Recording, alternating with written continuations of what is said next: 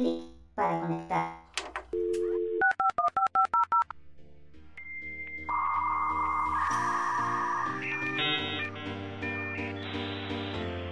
Conexión lúdica establecida.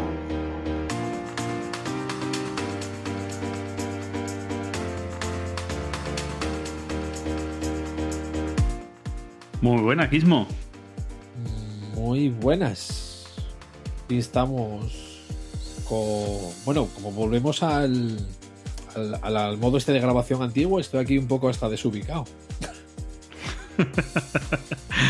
Bueno, muy buenas a todos los oyentes. Somos Conexión Lúdica, Gizmo desde Asturias, Fran desde Andalucía. Y bueno, eh, vamos a grabar otro episodio. En este caso es nuestro episodio ¿Seis? 6 creo que de la segunda temporada. Sí, a ver si esta vez aciertas, Gizmo. Cuando digo esta vez aciertas es porque Gizmo, cada vez que me manda su audio, que se graba en su ordenador, me manda dos, no me acuerdo. En la segunda parte del dos no me acuerdo. Le manda. El, anterior, sabe el anterior- ni- el anterior no me acordaba. Soy, No sé en qué episodio estamos. Como el de la Guardia Civil, que cuando se puso a hablar, hablaba de la provincia de Gijón. Ujú, ya está, punto. Pues. Bueno, em, hoy tenemos un episodio, bueno, e- estos episodios desde que estamos grabando desde el confinamiento, tenemos un problema y que, eh, bueno, dos problemas, ¿no? Verdaderamente. En Trending Topic nos cuesta mucho encontrar algún tema de tendencia porque suele haber pocos, pero es que ayer explotó un tema que es del que vamos a hablar, que son los premios de la BGG. Sí. Que es, que es un Y tema bueno. otro- Cada vez que hay un tema de esto siempre estalla, o sea que. Sí, no, pero ayer estalló especialmente. Yo creo que, que sé por qué. Normalmente los premios Sí. nos gustan, pero ayer hubo una cosa especial, que es que ahora entraremos en ella en el trending topic. Estamos en la presentación y yo quiero hablar de otras cosas. Gizmo, no me jodas. bueno, em, también nos pasa que posiblemente no es que juguemos menos, porque más o menos online, posiblemente si yo apuntara, que yo no soy de apuntar mis partidas online en, en mis estadísticas de la BGG, No, yo tampoco. también es cierto que puedo volver atrás en la, en la página donde juego y apuntarlo luego. Pero vamos, la cuestión eh, no es que juguemos menos. Posiblemente si yo viera, jugaría más ahora a través de jugar online, porque es acabar una partida empezar otra, acabar una partida y empezar otra. Pero eh, como Es que no tenemos el mismo sabor de boca, ¿no? Sí, lo, lo hemos hablado. ¿El anterior programa fue o hace dos? El anterior. Hace dos, creo. Hace dos ya, no, no en fue el primero del confinamiento, creo, Sí. donde hablamos de eso. hacía tanto. No, sé- no- soy consciente del tiempo. No, no lo soy. Ya, ya veo. En circunstancias normales, así menos. O sea, que- o sea que. Bueno, pues eso. La, la cuestión es esa, que posiblemente pues, nuestros timelines sean más reducidos. Yo quiero hablar, sí voy a hablar de tres juegos, pero bueno, ya veréis que uno de ellos solo lo he jugado online, que bueno, lo juego online, porque hay físico, lo juego anteriormente físico, pero que llevo, no sé, un montón de partidas seguidas online. No sé por qué, acabamos una y empezamos otra. Esto es, Me suena, yo me creo suena. porque el, yo creo que porque el que eh, es un juego rápido, ¿vale? Pero porque el que gana, que está ganando todas las partidas, nada más acabar ya la ha dado a otra. Porque gana. Si no, a lo mejor no lo hacía. Pero bueno, ahora después entramos en eso. Eso sí. Y, mm, y luego la, vamos a tener una sección en la que vamos a traer un invitado también hoy, ¿no? Eh, sí. No sé si es hashtag o abro hilo. Aquí sí que siempre me confundo. O sea que esa. Esa. Eh, esa. La sección esa del demonio. La sección esa. Pues depende de cómo la enfoquemos, pero, pero yo creo que es una broilo. Eh, vamos a hablar de cosas muy genéricas.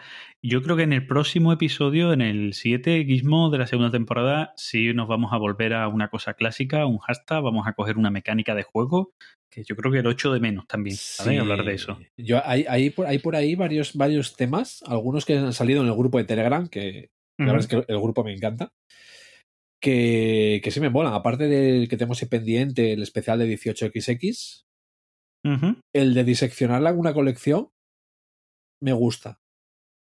Sí, bueno, yo ya puse mis reparos. Yo pongo la mía, ¿eh? yo pongo la sitio en mía. el que mi mujer.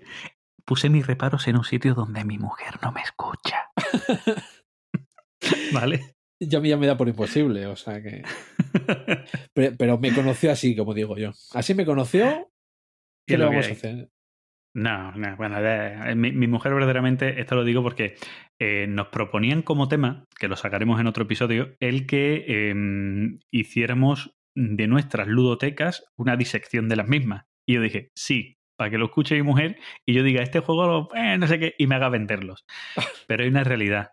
Eh, yo cada vez que voy a vender un juego, ella se opone a que venda. Me- ¿cómo No quiere que compre más juegos, no quiere que traiga más, pero cada vez que vender le da pena que saque un juego de la ludoteca. O sea, ¿Cómo, eso cómo me sí suena eso? Oye, voy a, voy a vender el Ática. No, no, Pero no lo tú que eres vendas. un cabrón, es que tú Pero vas, si hace tú 10 vas a años. matar. Si hace 10 años que a no lo jugamos. Claro, tú vas a donde duele, pero aunque no lo juegues, un juego que le gusta mucho. Otra cosa es un juego que ella no vaya a jugar en la vida, ¿vale? Yo qué sé, un 18XX, que tú digas, lo voy a vender, ya verá cómo no te dice que no. No, no, pero es que a ver, venga, pues jugamos a la tica. No, prefiero jugar al no sé qué. Y tú, pues entonces, ¿por qué no lo puedo vender? Esto siempre funciona así, Gizmo, Sí. eso es así. Pero bueno, lo, lo haremos de otra manera, de todas maneras, ese episodio, porque eh, también es cierto que yo creo que, aunque nuestros episodios son, suelen ser de una duración larga, extensa, yo creo que diseccionar la ludoteca de Gizmo, que es mayor que la mía, e incluso la mía, no, no nos da con dos, tres horitas, ¿eh? No, pero yo, yo en ese caso quiero dejar a los oyentes que, que la diseccionen, ¿eh? que la pongan a parir, cosas buenas, cosas malas, y luego ya, O sea, pues, ya me Tú, meteré tú lo con que ellos. quieres es poner tu lista y que la gente diga cosas de tu lista que juegos quitarían, cuál que pondrían que te falta, ¿no? Y, A y ver, luego lo hablemos sí. en el podcast. Por ejemplo. Ah, mira, no, no es mala idea. Apúntatela, ¿vale? Sí, sí, sí. Sí, sí, lo haré yo, ¿no? Mejor. No, no, la tengo, la tengo Bueno. fichada, la tengo fichada la idea. Bueno, vámonos a nuestra sección de Trending Topic. Sí, vamos a empezar ya con el, con el tema, ¿vale? Vamos, vamos al lío. Venga.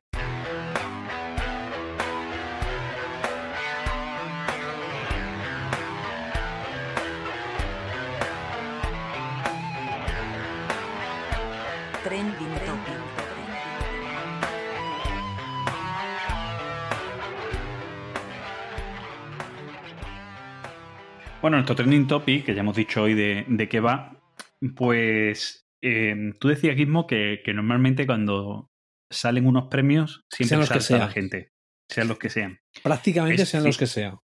Sí, es cierto, ¿vale? Y, y teníamos ahí también previsto hablar de premios en, en algún, en algún episodio. En general, ahora no, no me voy a enrollar tanto, pero hay, hay una cuestión con los premios, sean los que sean, que la gente tiene. Que es que si no ganan los míos me enfado. ¿no? Sí, Que- sí, o sea, es decir, si no ganan lo, si no gana lo que me gusta a mí, o lo que me pueda gustar, o sea, asemeja a mi categoría, vaya mierda de premios. Sí, no, no tiene que ser a lo mejor solo uno, pero sí, sí, no me puede decir que el mejor juego del año no es ninguno de estos tres que a mí me gustan, porque entonces no es el mejor juego del año, ¿no? Bueno, ese pues ese- mierda, ese o sea. clásico. Sí, sí, Bueno. o no sé, bueno, no, no sé si igual me estoy adelantando, ¿no? Lo que vamos a hablar, pero es igual la- las críticas, ¿no? De las de siempre, las más clásicas, al margen de lo que vamos a entrar, las de al juego del año y las del Spiel des Jahres. Que, oh, pero ¿cómo puede ser esto el juego del año? ¿O cómo puede ser esto el Kenner Spiel des Jahres? Buah, mira, mira el juego, el, el Jogo do Año de, de Portugal, ¿no? Eso, sí- eso sí que saben. Eso sí, eso sí Bueno. que saben premiar lo que te, te, te mola, pero Pero es que hay una diferencia, eso ya me duele la boca de decirlo. El Jogo do Año de Portugal no es un premio oficial que tenga unas bases, es un premio que da una asociación, Sí. ¿vale? Que eligen entre los juegos que más le gustan a ellos, dando igual todo, sí, sí, sí. ¿vale? Es decir, creo que entre sus bases están el que lo hayan jugado ellos en la asociación ese año. Es decir, da igual el año del que sea, da igual que no exista en, en portugués ni en inglés, da igual. Si solo está en sueco, da igual. Es decir, es, es un premio un poco raro como premio, ¿vale? Está, está bien que es una cosa que ellos quieren premiar con su asociación, pero esto es como si tú mismo en tu blog Holles Meeple coge y dice, para mí el mejor juego de este año es este. ¿Vale? Y para ti todos los años sería la Antiquity. y todos los años me da el premio. Y punto. Ya está. Es decir, no, no tiene mayor rigor. Lo complicado a la hora de dar Bueno, un bueno, premio. Es que igual Dime, dime. decir, decir que mi valoración y no tener rigor no es exacto, ¿vale? Ya sabes que yo ahí tengo mucho rigor. Pero, mira, mira, yo te voy a hacer un resumen rápido desde mi... Aprovechando que te he cortado, Sí, dale, dale. te digo, o sea, para mí es tan simple como, es un premio, ¿vale? Eh, ¿Tiene unas bases? Sí. ¿Las cumple? Sí, ya está, punto. Bueno, sí, sí y no. Dep- depende. eh, Cuando tú comparas premios, tienes que comparar con categoría. ¿Vale? Bueno. Que es que las cosas cambian mucho. ¿Qué diferencia hay entre el Spiel de Yares y el del que vamos a hablar ahora, que ya nos metemos más en fondo del premio de la BGG? Eh, La gente En que vota, por ejemplo, que participa. Claro, es que el Spiel de Jahre es un premio de un jurado de especialistas críticos de reconocido prestigio del mundo de los juegos de mesa en Alemania y en la BGG vota cualquiera. ¿Vale? Eh, Eso es una gran diferencia. Eso para empezar. Luego hay más diferencias. En el piel de Yare se miran unas, unas eh, requisitos. categorías propias, no, no, una- unas categorías y luego también unos requisitos, como tú has dicho, que el requisito básico es que esté eh, en publicado alemán. en alemán. Y luego también que el reglamento. Sé que, sé que tenía cosas, ¿no? Sobre el reglamento. Bueno, ya, esas ya cosas. sí, pero sí, bueno, no, a ver, ya, ya luego entramos en muchas más cosas, en muchas otras valoraciones internas, pero hablo de grandes características que lo diferencian. Como, como decía antes, del juego de dos años, es un juego que sus características para diferenciarlo del As de Or, del JDA aquí de España o del Pie de Yare, es que son juegos de, que han jugado en una asociación. O sea, Claro. no tiene nada que ver. Aquí se premia los juegos lanzados en un periodo, ¿vale? Pues, pues la gente puede pensar que son premios comerciales. Pues son premios lanzados en un periodo para que todos los juegos participen en el año en el que se lanzan. Y en portugués da igual. Si Sí. nosotros este juego lo hemos jugado cinco años después, porque lo hemos descubierto cinco años después, da igual. ¿Vale? Entonces, ahí pierde mucho, mucho rigor, muchas características, ¿vale? Y posiblemente hay un- una cosa que para mí es la diferencia. Estos premios más formales, que digamos como el Piel de Jar, el As de Oro, el JDA, eh, son casi una recomendación al público. ¿Vale? Sí. No, no tratan, ninguno de ellos tratan de decir, oye, esto es lo mejor y si no te gusta, me comes la misma. No. Tratan de que, decir. que podían "Oye, decirlo, ¿eh? Podían, Sí. desde mi punto de vista, podrían Bueno, pero- hacerlo. Pero lo que te digo. eh, intentan decir es, si es, oye, las de lo bases- publicado este año, sí, sí, pero me refiero, ellos intentan decir siempre, oye, de lo publicado este año, este posiblemente sea el juego que reúne todas las características para ser un juego que te guste. Básicamente dicen eso, casi todas las bases de todos estos premios dicen eso. No quiere decir que te vaya a gustar, ahora tiene muchas papeletas para que te guste. No quiere decir que para todo el mundo sea el mejor juego, no, pero tiene muchas, cara- muchas papeletas para. ¿vale? que, yo, que yo digo esto del Spiel des Jahres, por ejemplo, y hace muchísimos años que no coinciden con mis gustos. O sea, por ejemplo, si quiero mirar un premio en Alemania, por mirar, ¿vale? Porque yo también paso mucho de estas cosas. Yo miro el Deutsche Spielepreis Que es otro premio del público. de la crítica, sí. Pero digamos, No, de la crítica no, del público. más, pero digamos coinciden más, ¿no? Eh, si te pones, coincide más. Y, pero bueno, si quisiese mirarlo, por decirlo de alguna manera. Sí, pero cuando digo del público, lo que pasa es que te- te- normalmente, El público posiblemente. a ti, especializado, como- puede ser. Eso es. Porque primero, tienes que votar, es, es el voto de una revista blog, una revista web de internet de Alemania sobre juegos de mesa muy especializados. Entonces lo van a votar la gente que accede a esa revista, porque hay que votarlo a través de su página web, que además está en alemán, que los españoles, franceses que votamos, pues, pues no, las, no las ingeniamos para votar, ¿vale? Gracias a Google Translator y cosas por el estilo, pero te- te- se, se te hace fácil votar, ¿no? Pero, pero te tienes que preocupar muy mucho, ¿vale? Para llegar a votar ahí, ¿vale? No es lo mismo, lógicamente, los premios que se van a votar ahí y el público lo que va a decidir ahí, que si hablamos de si tú te fueras con un micrófono por la calle y le preguntaras a gente, no tendría Sí. nada que ver. Y así, y así pasa cuando hacen cualquier encuesta por la calle. Claro. Por eso digo, ese tipo de historias es que son muy complicadas de, de valorar la diferencia. Y además, ¿qué coño? ¿Qué necesidad tienes o tenemos de ver reflejado, no sé, es como una, una necesidad de autorrealización, ¿no? De, mm, a mí lo que más me gusta es esto, esto es un pepino, necesito que reciba premios y necesito que aparezcan los tops de, de internacionales. ¿Qué más te da? Que ahora, ahora si quieres entramos en eso, ¿no? Que es muy A curioso ver. la votación de la BGG de este año con los tops. Pero esto ya pasó otros años. O sea, yo recuerdo, por ejemplo, lo del Stite, o el Stite, o como se pronuncia Ujú. el puñetero juego, que no sé cómo tal, que ganó no sé cuántas categorías. Es decir, ganas la de temático y ganas la de Eurogame. Cuando en teoría un Eurogame no tiene tema. Bueno, y ya, ya se montó, Bueno, se no tiene otro tema. Bueno, Bueno. sí. no va- No no- es temático. el, el tono en que lo he dicho ha sido. Sí, pues sí, eso, sí. O sea, ya se montó. Iba, iba a pasar siempre. O sea, yo, como decían, eh, como decían en Mary Poppins, ¿no? Lo que ha sucedido. Ujú. Eh, ay, no, espera, se me ha ido, ¿ves? Como ese viento del norte y niebla gris indican que viene lo que ha de venir. Sí. Aunque Una esto que ha sucedido, ya sucedió otra vez. Viento del este y niebla gris. Anuncian que viene lo que ha de venir. No me imagino qué irá a suceder, mas lo que ahora pase Ya pasó otra vez. Qué poético te ha quedado mismo. Creo que es el, Bueno. inicio de la, es el inicio de la película, me encanta, me la he visto Sí, sí, la- muchísimas la veces en la película. Es la canción del inicio que además se, se repite también en la, en la segunda película esta que han sacado ahora hace poco. de Ay, que no me Harry gusta Potter. nada. Bueno, eh, vamos a entrar en el, Venga. en el premio BGG de este año y ya vemos la, Que- un poco la... mm, Ya que no me voy a enrollar coño, mucho en el timeline, pues ya me enrollo por aquí. Venga, sí. bueno, vamos a ver. Em, como tú bien decías, eh, no todos los años medianamente coinciden con que gane al mejor juego el juego que está en el número uno de la BGG o que está. Pero normalmente sí suele estar en los primeros puestos. Este año creo que el juego que ha ganado no está tan arriba. No sé si ni siquiera está entre los 10 primeros. Que normalmente Pues- todos los años coincide que está ahí. Espérate, que lo miro. Vale. Ahora, Pero ya lo estoy viendo yo. Está el 20. el 20. ¿vale?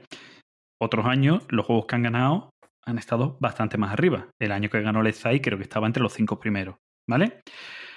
¿Qué juego ha ganado? Bueno, eh, la, la BGG tiene un montón de Categorías. apartados de premios, de categorías de premios, ¿vale? La primera, la principal, como el juego del año que ellos llaman, ¿quién ha ganado? ¿Vale? Y aquí es donde está la gran polémica, que es que Vale, se ha vale, llevado perdón. casi todos los premios. Perdón, que estaba yo ahora mismo, no sé por qué, confundiendo esto con el International Gamers Awards, que también viene aquí en la BGG. Bueno, que es que también lo votan. Lo- Sí, sí, lo- sí, lo ah, pues. Eso es.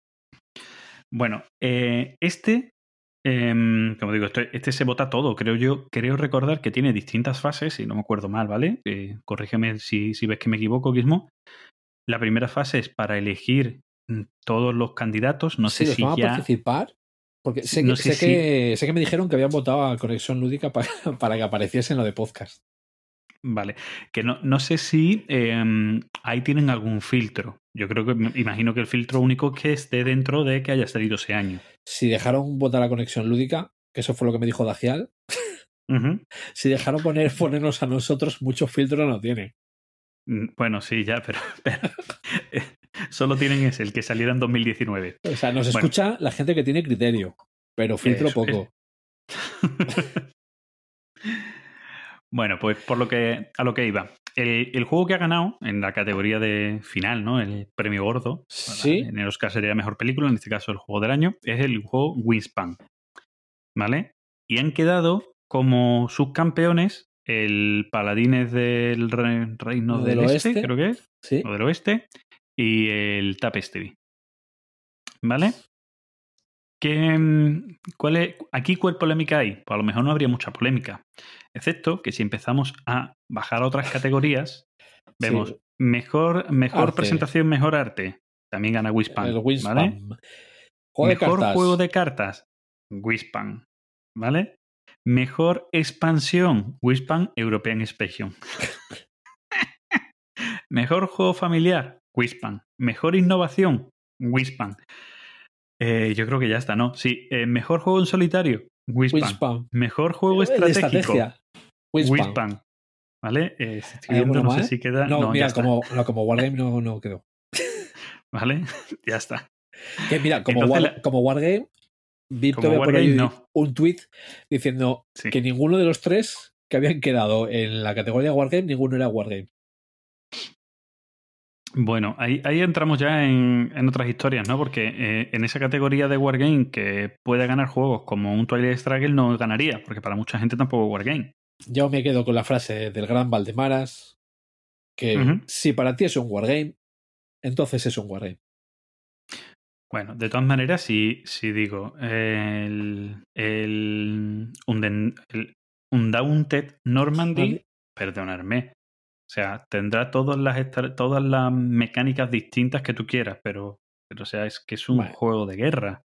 es que, o sea, mira, Yo- el bot, tal, pero coño, es que el, el Undaunted Normandy, que son dos personas con ejércitos separados que se enfrentan, Ahí no ahí no, sé. ahí no voy a entrar. O sea, Sí, pero me refiero que es que podríamos entrar en muchas cosas, ¿no? Pero, coño, un juego donde tú vas a soltar unidades militares que se van a enfrentar a otras y disparándose van a matarse. Hostia, perdón. Perdón sí, por haberlo bueno. llamado Wargame. yo ahí no voy a entrar porque, digamos, ni en el tema de Wargames ni en el otro, ¿eh? O sea, juego innovativo Wingspan. No sé, yo lo que he escuchado no le he visto nada innovativo. O sea, juego familiar. Eso pues, es. Yo, por lo que he oído, creo que hay cosas mejores familiares, pero no me ofendo por los premios. O sea, A ver, yo, yo, para empezar, yo nunca me ofendo por los premios, ¿vale? Puedo estar más de acuerdo o más en desacuerdo. Que mm, eso no quita mm, que, que piense que, bueno, que están bien que se den premios. ¿Por qué? Vuelvo a decir lo que decía al principio. Para mí los premios son una forma de llamar la atención. sí, ¿Por qué miro yo los premios? Miro los premios para ver Pues cosas que sé que. Mm, Bueno, aparte que me aburro mucho eh, y que no tengo amigos y por eso hago pocas contigo, Guismo. eh, ¿qué, es, ¿Qué es lo que a mí me hace? Me, me hace muchas veces descubrir juegos, cada vez menos. Cada vez estoy más en la actualidad lúdica y cada vez menos. Con el Spiel de Jare al principio, hace 20 años, sí me pasaba. ¿Me Claro. entiendes o no? sí, sí, sí. Digamos, Ahora no. eh, Yo, digamos. Bueno, mm, a- ahora, ahora no entre comillas. De vez en cuando se cuela ahí algún nombre que no he visto yo por ahí. Digo, "Esto- perdón, perdón, ¿esto qué Sí, es? ¿Esto dónde yo- ha aparecido? Yo, bueno, por mi peculiaridad, ¿vale? Ya sabes que yo soy el raro y que le molan esas cosas raras y tal. Entonces, como lo. Lo ¿Has que dicho de norma- bicho? ¿Que no me he enterado? que soy rarete. lo, lo normal que aparecen en estas listas suelen ser los juegos en mainstream, ¿vale? Digamos tal, los más conocidos.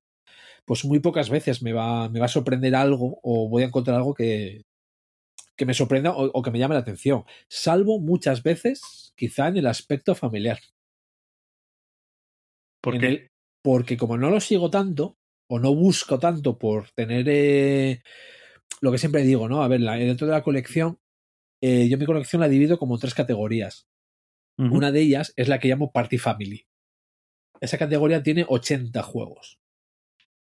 Entonces, eh, yo muchas veces cuando busco un juego, digo, o veo un juego, digo, ah, mira, qué guay, es de familiar, este para jugar con mi mujer. Y luego mi parte lógica empieza a pensar, para jugar con mi mujer. Después de los otros cuatro que ya he comprado para jugar con ella y que llevan cinco años ahí sin, vamos, sin ver mesa. Pero aún así, de vez en cuando me sirve para eso, ¿no? Para, quizás en la categoría en la que me sorprenda algo o quizá que incluso si lo veo, más atención le preste. Bueno, em, yo personalmente, de vez en cuando, te digo, depende del sitio. Aquí, por ejemplo, creo que no hay ningún juego que no conociera.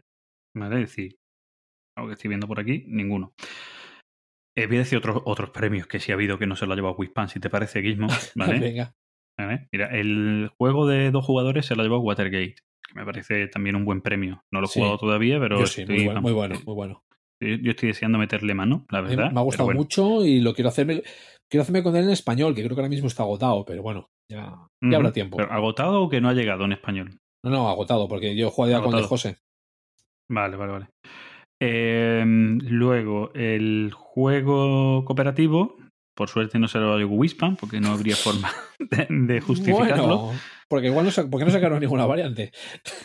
Vale, La gente decía que tenía que haber ganado el Marvel Champion, pero bueno, yo también entiendo que los juegos en tipo LGCs y cosas así por el estilo, es lo que suelen hacer con estos Marvel Champion, eh, bueno, los- y todos los demás anteriores que han ido sacando de, del rollo LGC, ¿no? Creo que es del Sí. concepto que ellos sacan. Eh, Pues no- normalmente muchas veces tira la gente para atrás. El juego que ha ganado es el The Crew, que la verdad es que yo un- este es de los juegos que yo no tenía en mi, en mi radar, ¿vale? Como juego cooperativo, pues yo ya le echo un tiento. No creo que entre, no creo que sea la línea de juegos cooperativos que suelo jugar con, con mi grupo, pero bueno, ya por lo menos en el radar está, ¿vale?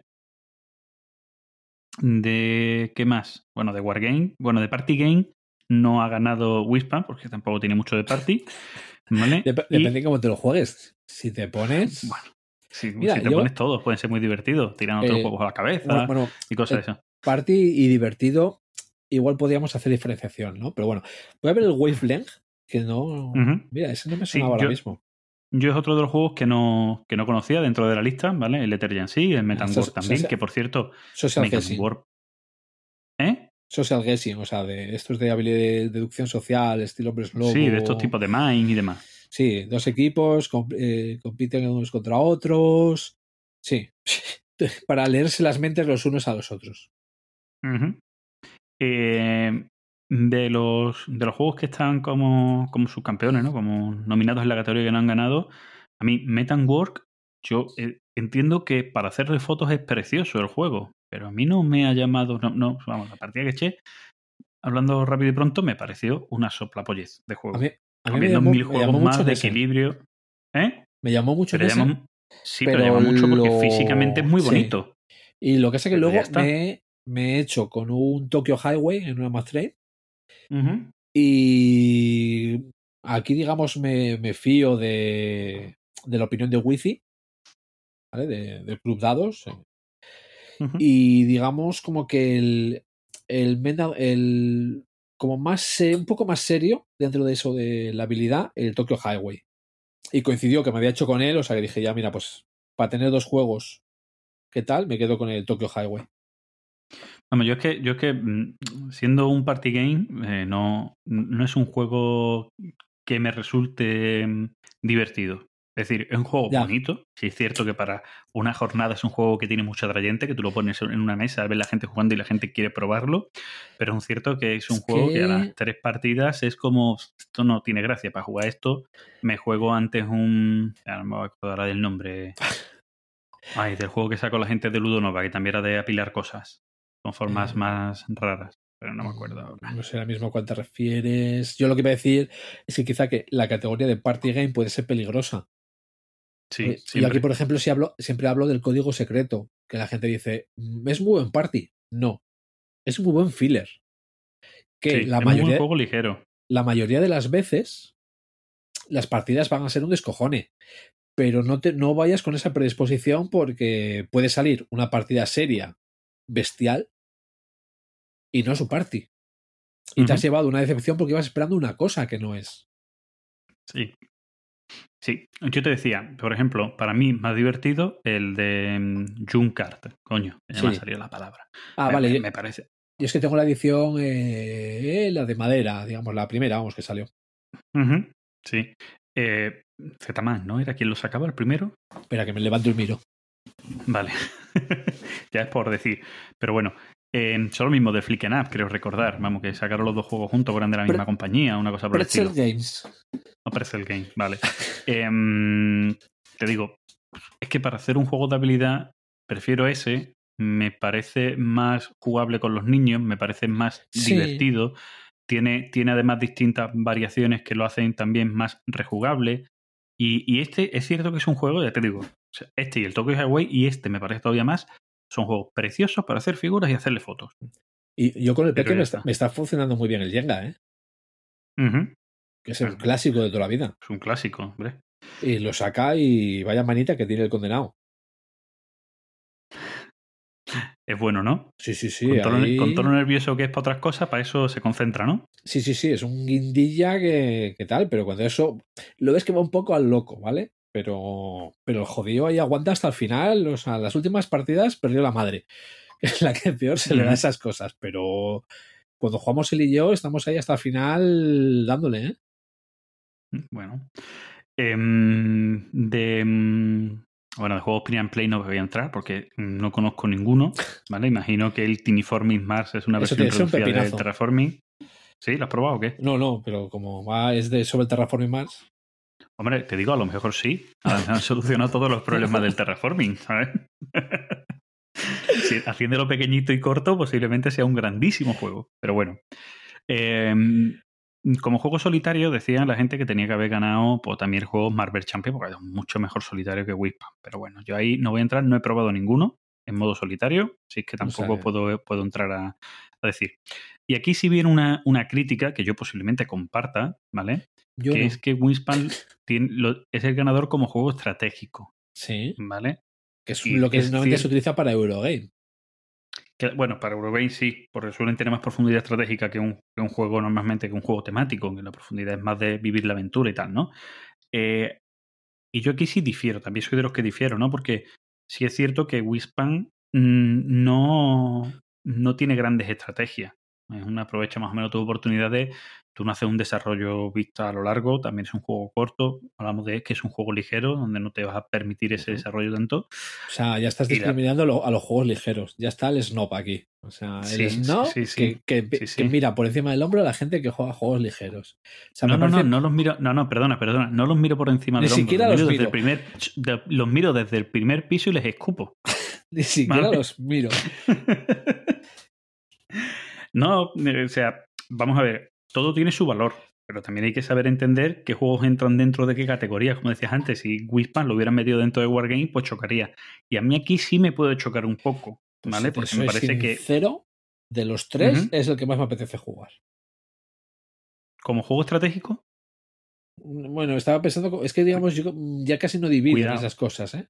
Como juego. Claro, claro, claro, pero si te dice, mira, quiero, jugar un juego donde desarrollarme, donde yo ver las oportunidades, las estrategias y desarrollarme, ¿vale? Pues yo no pienso en un Wispan. A lo mejor tampoco pienso en un Maracaibo, ¿vale? Que Maracaibo es al final, no deja de ser una ensalada de puntos, ¿vale? Sí. Paladines todavía, pero quiero decir, pero Wispan seguro que no, ¿vale? Wispan para Pero otras te- historias sí, pero para eso, Pero creo, que, que- creo que lo pronuncias mal, ¿eh?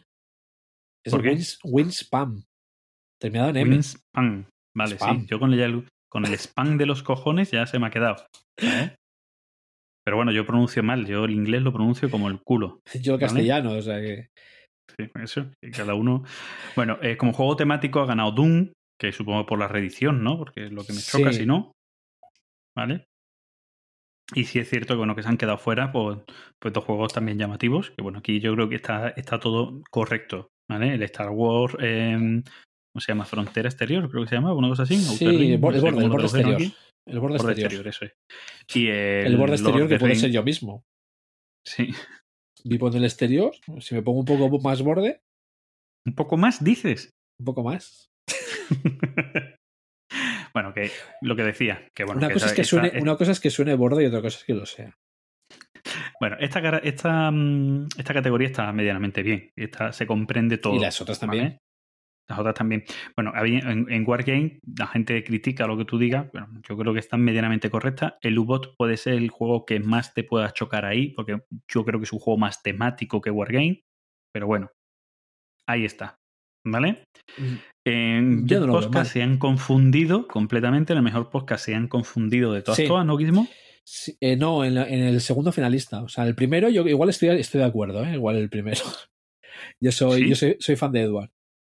Bueno. Pero ver, ahí. no- te digo, no es de los podcasts que, que yo más vea. Me gusta ver el desarrollo cuando hacen Sí, juegos en directo. Eso es, eso es.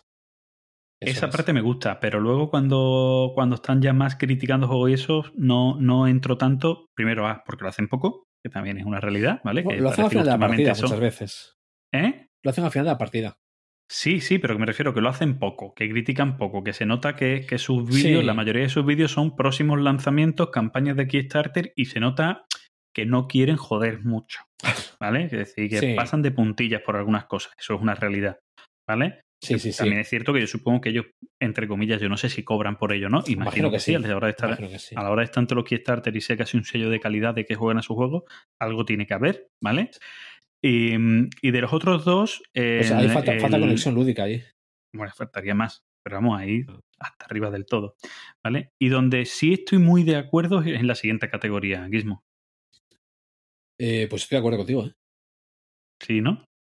A ver, la aplicación me parece Está buena. súper bien hecha. Está La súper bien hecha. que está sí. muy bien hecha. ¿Vale? El juego sigue siendo una patraña, pero la aplicación está hecha de puta madre. Al igual que te digo que la, la aplicación del Terraforming Mars es una basura. Por, Aunque el, por juego es no un lo he pe- probado. aunque el juego es un pepino, yo la tengo quemada. A ver, yo, yo es que a lo mejor tengo un problema, ¿vale? Voy a reconocer mi problema con el Terraforming Mars, ¿vale? Tengo un problema, que yo lo vendí cuando nada más que tenía el juego con la primera expansión. La- es que la, la aplicación no tiene expansiones, ¿eh? Ah, hostia, pues entonces como el primer juego, ¿no? ¿Vale? Lo que pasa que, a ver, el, el Terraforming Mars en solitario funciona de maravilla. Entonces No es lo lo que juega. A ver, la inteligencia artificial de la aplicación del Terraforming es una basura. Directa, o sea, ya- simple y llanamente es una basura. Jugando contra un difícil, por poner un ejemplo, digamos, creo que mi última puntuación pasé de los 150 puntos. Él no llegó a 100. Jugando contra más de un difícil, las puntuaciones van por ahí. O sea, la- lo que es la- eh, ahora, lo que es el solitario es una maravilla. Hombre, yo te digo que no, no lo he. La no de. Days me la pillé con la, cuando la pusieron de oferta. Dije, bueno, pues me la voy a pillar, ¿vale? Lo digo en el podcast así para que la gente se ría de mí si quiere. Le- las, la saqué tres veces y me acabé ya aburriendo del juego. Ahora, la aplicación sí que es verdad que está de maravilla, ¿eh? Eso sí lo reconozco. Se la han, se la han currado mucho, lo han hecho, sí, lo han sí, hecho bonito. Yo, fíjate que yo sí te voy a decir que te- tiene una pega, ¿vale? Que muchas veces para ver las características de las cartas que tienes construidas, como te ha convertido ese algo, es decir, un En teatro, un teatro, te la ha convertido en un dibujito Hombre, es que, que que es, hace perder ver, el tiempo. hombre, para darle algo de tema, porque si no, bueno, sí, sí, será el tema del Terraforming Mars, vamos. Eh, pero es que no, no nunca he dicho que el Terraforming tuviese tema. Pero, Escúchame, eh, escucho, escucho, sí. Vamos a ir cerrando el tema. Venga, sí. ¿vale? Sí, porque nos podemos Mm. desvariar y todavía acabamos diciendo que el Puerto Rico es un buen juego. Vale, ¿por qué creo yo que la gente se ha encendido tanto? No sé si en otras partes del mundo, no, la verdad es que no he mirado la- las críticas generales y demás a nivel internacional y tal. Nada más que he mirado lo que ha pasado aquí en España. En ¿Por qué la España, es el país de tanto? 40 millones de entrenadores de fútbol, políticos, el- Epidemiólogos. el, el país en el que todo el mundo sabe de, de derecho menos los que estudiaron la carrera, etc, etc, etc. A ver, y en el Pero bueno. extranjero también, ¿eh? A ver, tampoco vamos aquí a... Hay de todo, ¿no? Hay de todo, sí, sí. Bueno, la cosa que mm, a lo que yo iba. ¿Por qué creo? Bueno, pues porque ha ganado un juego que ya tuvo polémica. Sí, ¿vale? Yo creo que eso no se lo ha perdonado a nadie. ¿Vale? Yo creo que, que, eh, ahí es donde está el kit de la cuestión. Es decir, un juego que eh, por su campaña de medios que hicieron, yo creo que lo hicieron de puta madre, la gente sí, de ver. Maldito Games, ¿vale? que lo hicieron de puta madre. Yo acabé hasta las narices de ver el juego por ahí. O sea, Sí, claro, era como, como, o sea, miraras el medio que miraras de España, Wispan estaba, sí, sí. ¿vale? Estaba. Entonces, Yo creo te que lo lo en comías con patata. Claro. Me gusta, no me gusta. Me gusta Wispan, ¿no? la cuestión, la cuestión, lo curioso del, del asunto, ¿no? Este tipo de, de técnicas de marketing ya lo usaron los Beatles en su momento, en, cuando fueron a conquistar Estados Unidos, lo que hicieron, además fue la primera vez en la historia del marketing donde musicalmente pusieron que en cualquier radio que tú escucharas a una hora determinada sonaban los Beatles. ¿vale? A la hora de mayor audiencia sonaban los Beatles. En todas a la misma vez, a la misma hora. ¿Vale? Eso fue un gran producto de marketing que se hizo allí. Eso lo mismo a día de hoy se hace en todos lados. Sí. ¿Vale? Si hay un lanzamiento nuevo de una película, es que te lo mezclan hasta con los anuncios de los chicles. Hay una mención a la película. En, ¿vale? el, en el McDonald's, en el Burger Claro, eso lo habéis King. visto todo el mundo con los últimos lanzamientos de Star Wars, etcétera. ¿Vale? Es decir, eso no es raro. Y, y no veo, posiblemente la gente ya se ha acostumbrado y no ve a la gente criticando ese algo por, por esa campaña de marketing. Pero sí pasó con Wispan. ¿Vale? Pasó tanto que yo pronuncio mal el, mal el juego por lo de spam. ¿Vale? Wispan. Spam. ¿Vale? Claro, entonces eh, yo creo que que haya ganado tantos premios este juego es como que a la gente le ha vuelto a meter el dedito en la llaga, en Nah, aquella nah. herida, ¿vale? Y es como que yo que no, que no, que yo ya dije que no, que este juego que no, quita, hombre, que me lo han vendido hasta la sopa y no es.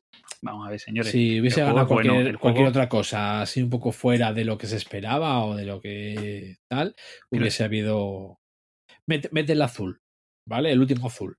Como Pero juego hubiera, estrategia. hubiera habido, hubiera habido menos. mierda hubiera habido polémica, pero no tanto. este, Pero que, que mierda Pero- de premios. No tanto, yo creo que no tanto. Yo creo que ha sido también, es que se ha llevado en muchas categorías, se ha llevado el premio, ¿vale? Y yo creo que tiene, tiene algo que ver, ¿vale? Pero ya pasó Pero con el decir. Con el, con el SAI pasó algo parecido, pero es que con el. SAI también pasó algo parecido previamente. Es decir, el SAI fue uno de los juegos que nos metieron hasta en la sopa, ¿vale? Y además fue, fue el año de, de, mm, de, mm, que fue la- creo que fue el mayor lanzamiento de Kickstarter en su momento, ¿vale?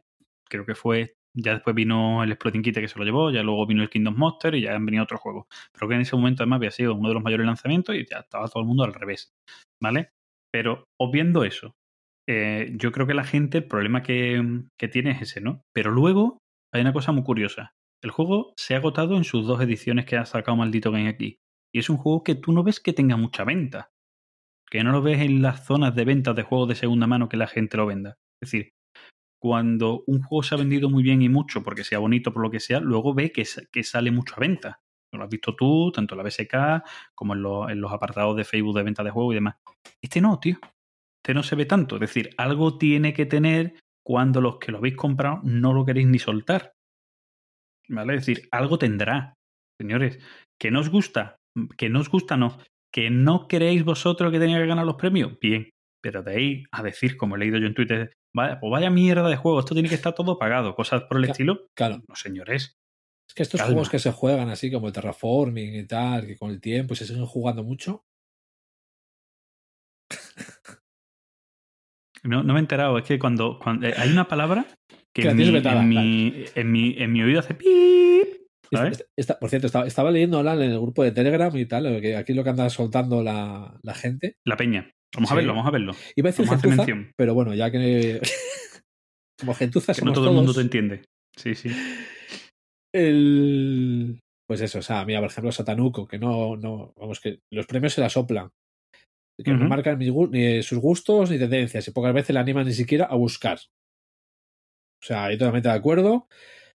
Eso sí, como, como una persona todavía sigue buscando gente con criterio. Yo también, Juan, a pesar de jugar contigo, sigo buscando gente con criterio.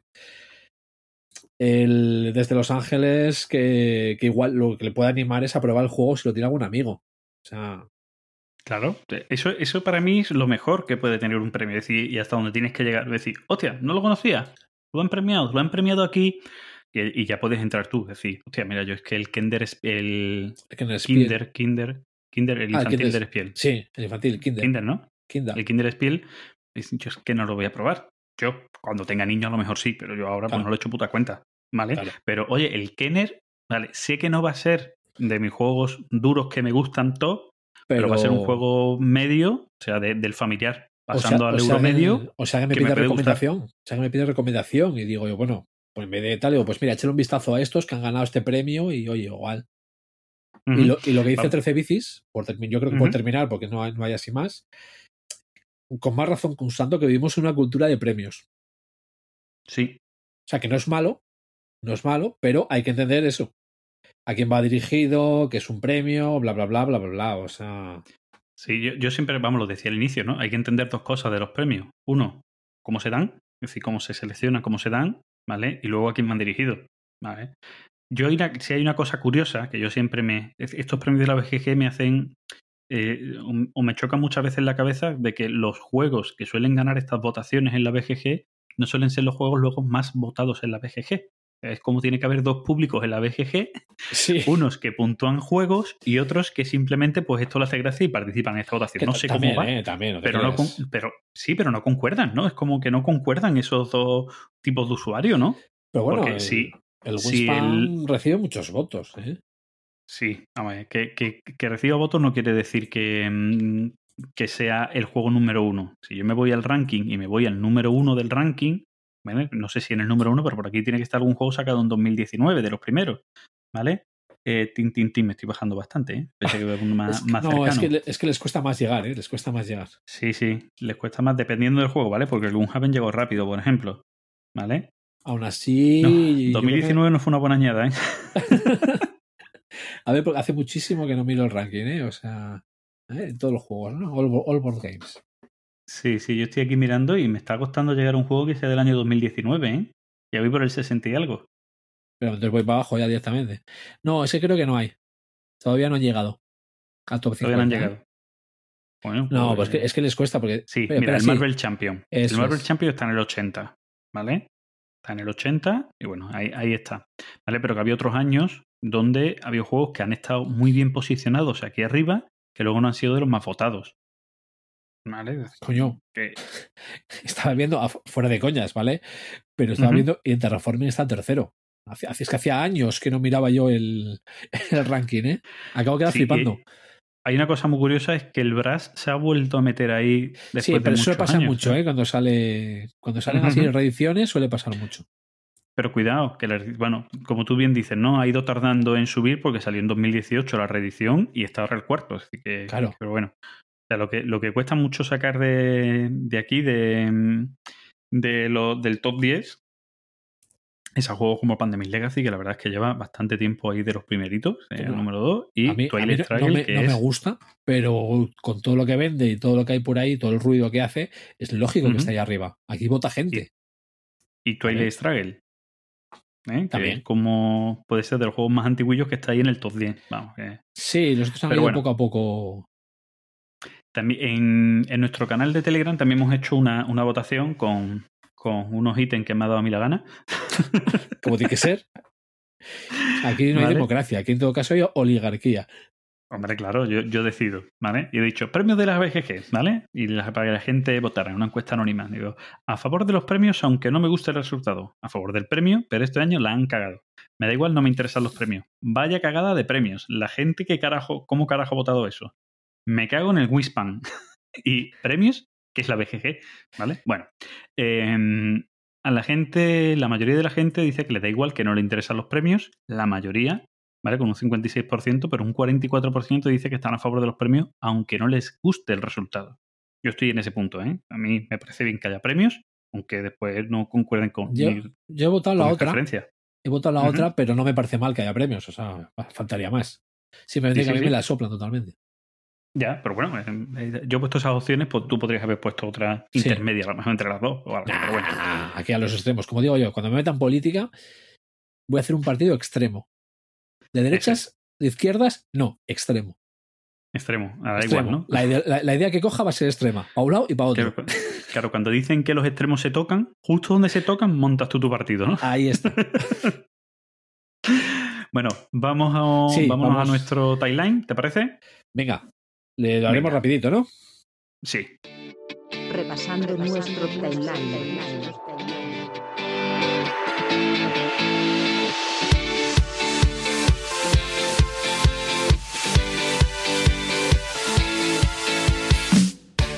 Bueno, pues nos vamos a nuestro timeline, Gizmo. Eh, tú decías antes que, que vas a nombrar solo dos cosillas, no creo, ¿no? Dos juegos, ¿no? Sí, porque digamos, a ver, eh, esta época que casi todo es, eh, estamos jugando online. Bueno, yo estoy jugando bastante con mi mujer, pero prácticamente ya lo he comentado todo. Así que yo comentaré, eh, creo que puedo comentar el Smoothies, que lo he probado hace poco, Guay. así brevemente. Y nada, eh, comentar eh, un par de partidas que estoy jugando online que tengo que, que mencionar. Es lo, yo es lo que tengo así. Vale, mira, pues yo voy a empezar y voy a dejar para el final una cosa más, más especial, más raruna, ¿vale?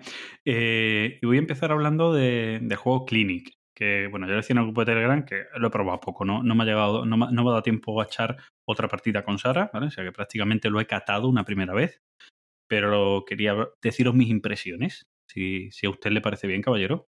Eh, adelante. ¿Tú ya lo has probado el Clinic o este es uno de los que No, has probado lo- este hombre? Lo descarté en su día. Ah, que lo descartaste directamente. Sí, cuando Ah. me metí en el Tramways y todo esto, le eché un vistazo y, Y no. y ahí lo dejé. No sé si esta nueva edición tiene algún cambio de reglas o no, pero La verdad es que no lo sé. Yo tengo, como tengo la nueva edición, sí entré en el Kickstarter, pero bueno, venía en español, ¿no? Porque creo que es la gente de Maldito Game quien, quien lo tiene en sí, español, creo que sí. creo. Y eh, bueno, yo tengo el juego con la, con la expansión, esta primera extensión, que son, bueno, mini módulos, ¿no? Que puedes ir añadiendo al juego, que no he probado todavía ninguno de ellos, ¿vale? He jugado al juego, al juego básico. Bueno, eh, estamos ante un juego mm, de los que yo llamo quemacerebros, ¿vale? Porque nos entendamos todo el mundo, para mi analogía, quemacerebros son juegos tipo Brass, ¿vale? De la nueva jornada pueden ser juegos tipo Barrash, que son juegos que no es que tengan una complicación de reglas en sí, pero que intentar encajarlo todo para que te funcione bien te va a quemar el cerebro, ¿vale? Porque son muchas pequeñas cosas, muchos pequeños detalles que tienes que tener en cuenta para maximizar tus beneficios. Fíjate que te- los tres juegos que te he dicho al final, todos son de, de- de fondo son económicos, ¿no? De fondo lo que intentas es ganar dinero y en el proceso, pues, perder el mínimo dinero posible en, en los procesos, en la producción o en lo que sea para maximizar tus beneficios, ¿vale?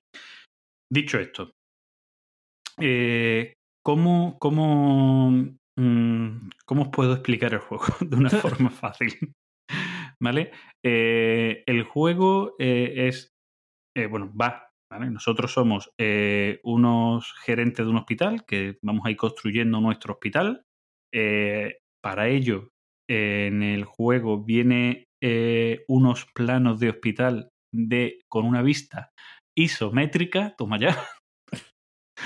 A ver, ¿cómo, se me, cómo, ¿cómo puedo explicar esto? Bueno, es como una vista 3D, pero por plantas, ¿vale? Tú ves una planta baja y luego arriba, como este típico cubo que luego haces como dos cuadrados y los unes con una línea y haces un cubo, pues igual, ¿vale? Te vienen así las distintas plantas. Entonces, a la hora de construir, cuando tú construyes un edificio, una, un, un algo, un módulo en la planta baja, la planta de arriba no es exactamente si tú haces una línea paralela hacia arriba, la perpendicular que diga hacia arriba, la que está justo arriba, sino es la que está al lado, porque tiene esa vista iso- isométrica que verdaderamente se ve como de lado, no sé cómo explicarlo, como un diagonal.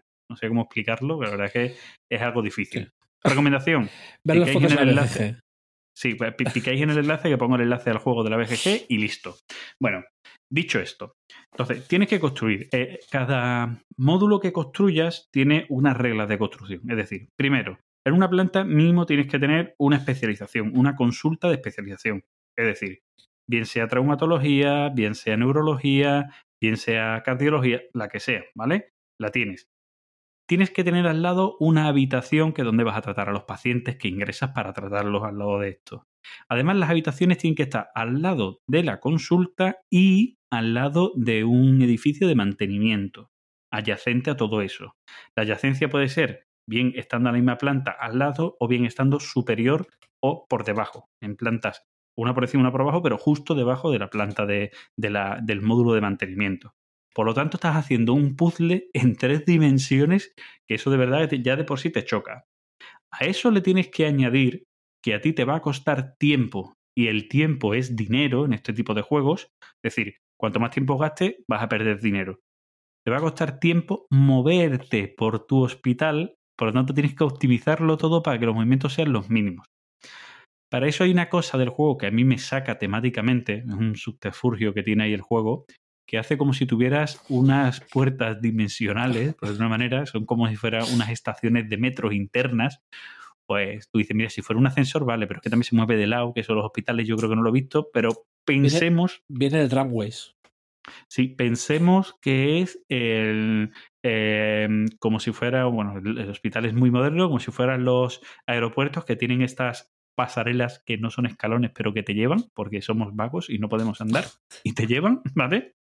Pensemos que es eso, ¿vale? Entonces, tú puedes plantar, eh, son un- unos puntitos de transporte que se van a mover ortogonalmente, bien hacia el lado la misma planta, o sea, ortogonalmente las tres dimensiones, incluso para subir de planta. Eso te hace coste cero. Es un movimiento que tú hagas por esa red, mismo tipo metro, por esa red te va a costar cero. Pero cualquier otro movimiento que hagas te va a costar puntos. Cada punto de cada paciente, cada médico, cada enfermera, son tiempos que vas a perder. Cada movimiento es uno de tiempo que vas a perder. Y el tiempo te quita dinero o puntos de victoria al final del juego. ¿Vale? Entonces, eso lo tienes que optimizar mucho. Luego también tienes que optimizar los tipos de médicos con los tipos de pacientes. Y me explico. Como digo, tú puedes tener distintas plantas y tú vas a meter médicos en, los distintos tipos de consultas. Los médicos en este juego son meeples que vienen en distintos colores, ¿vale? Y cada uno de ellos va a poder curar a un cubo que sea del mismo color o de un color adyacente. Hay un esquema de colores en el juego que te dice que blanco es el médico menos preparado y el enfermo menos enfermo, y ahí va subiendo. Amarillo, a naranja y hasta rojo, ¿vale? Rojo es el enfermo que si no lo curas en ese turno, al siguiente muere. Eh, por- exacto, un enfermo crónico y solo lo puede mm, curar un médico especialista en enfermos crónicos, por entendernos, ¿vale? Entonces tú tienes que hacer conjugar todo eso. El juego tiene una parte muy solitaria, pero depende mucho de la parte multijugador que tiene el juego, que es a la hora de coger las cosas del tablero principal.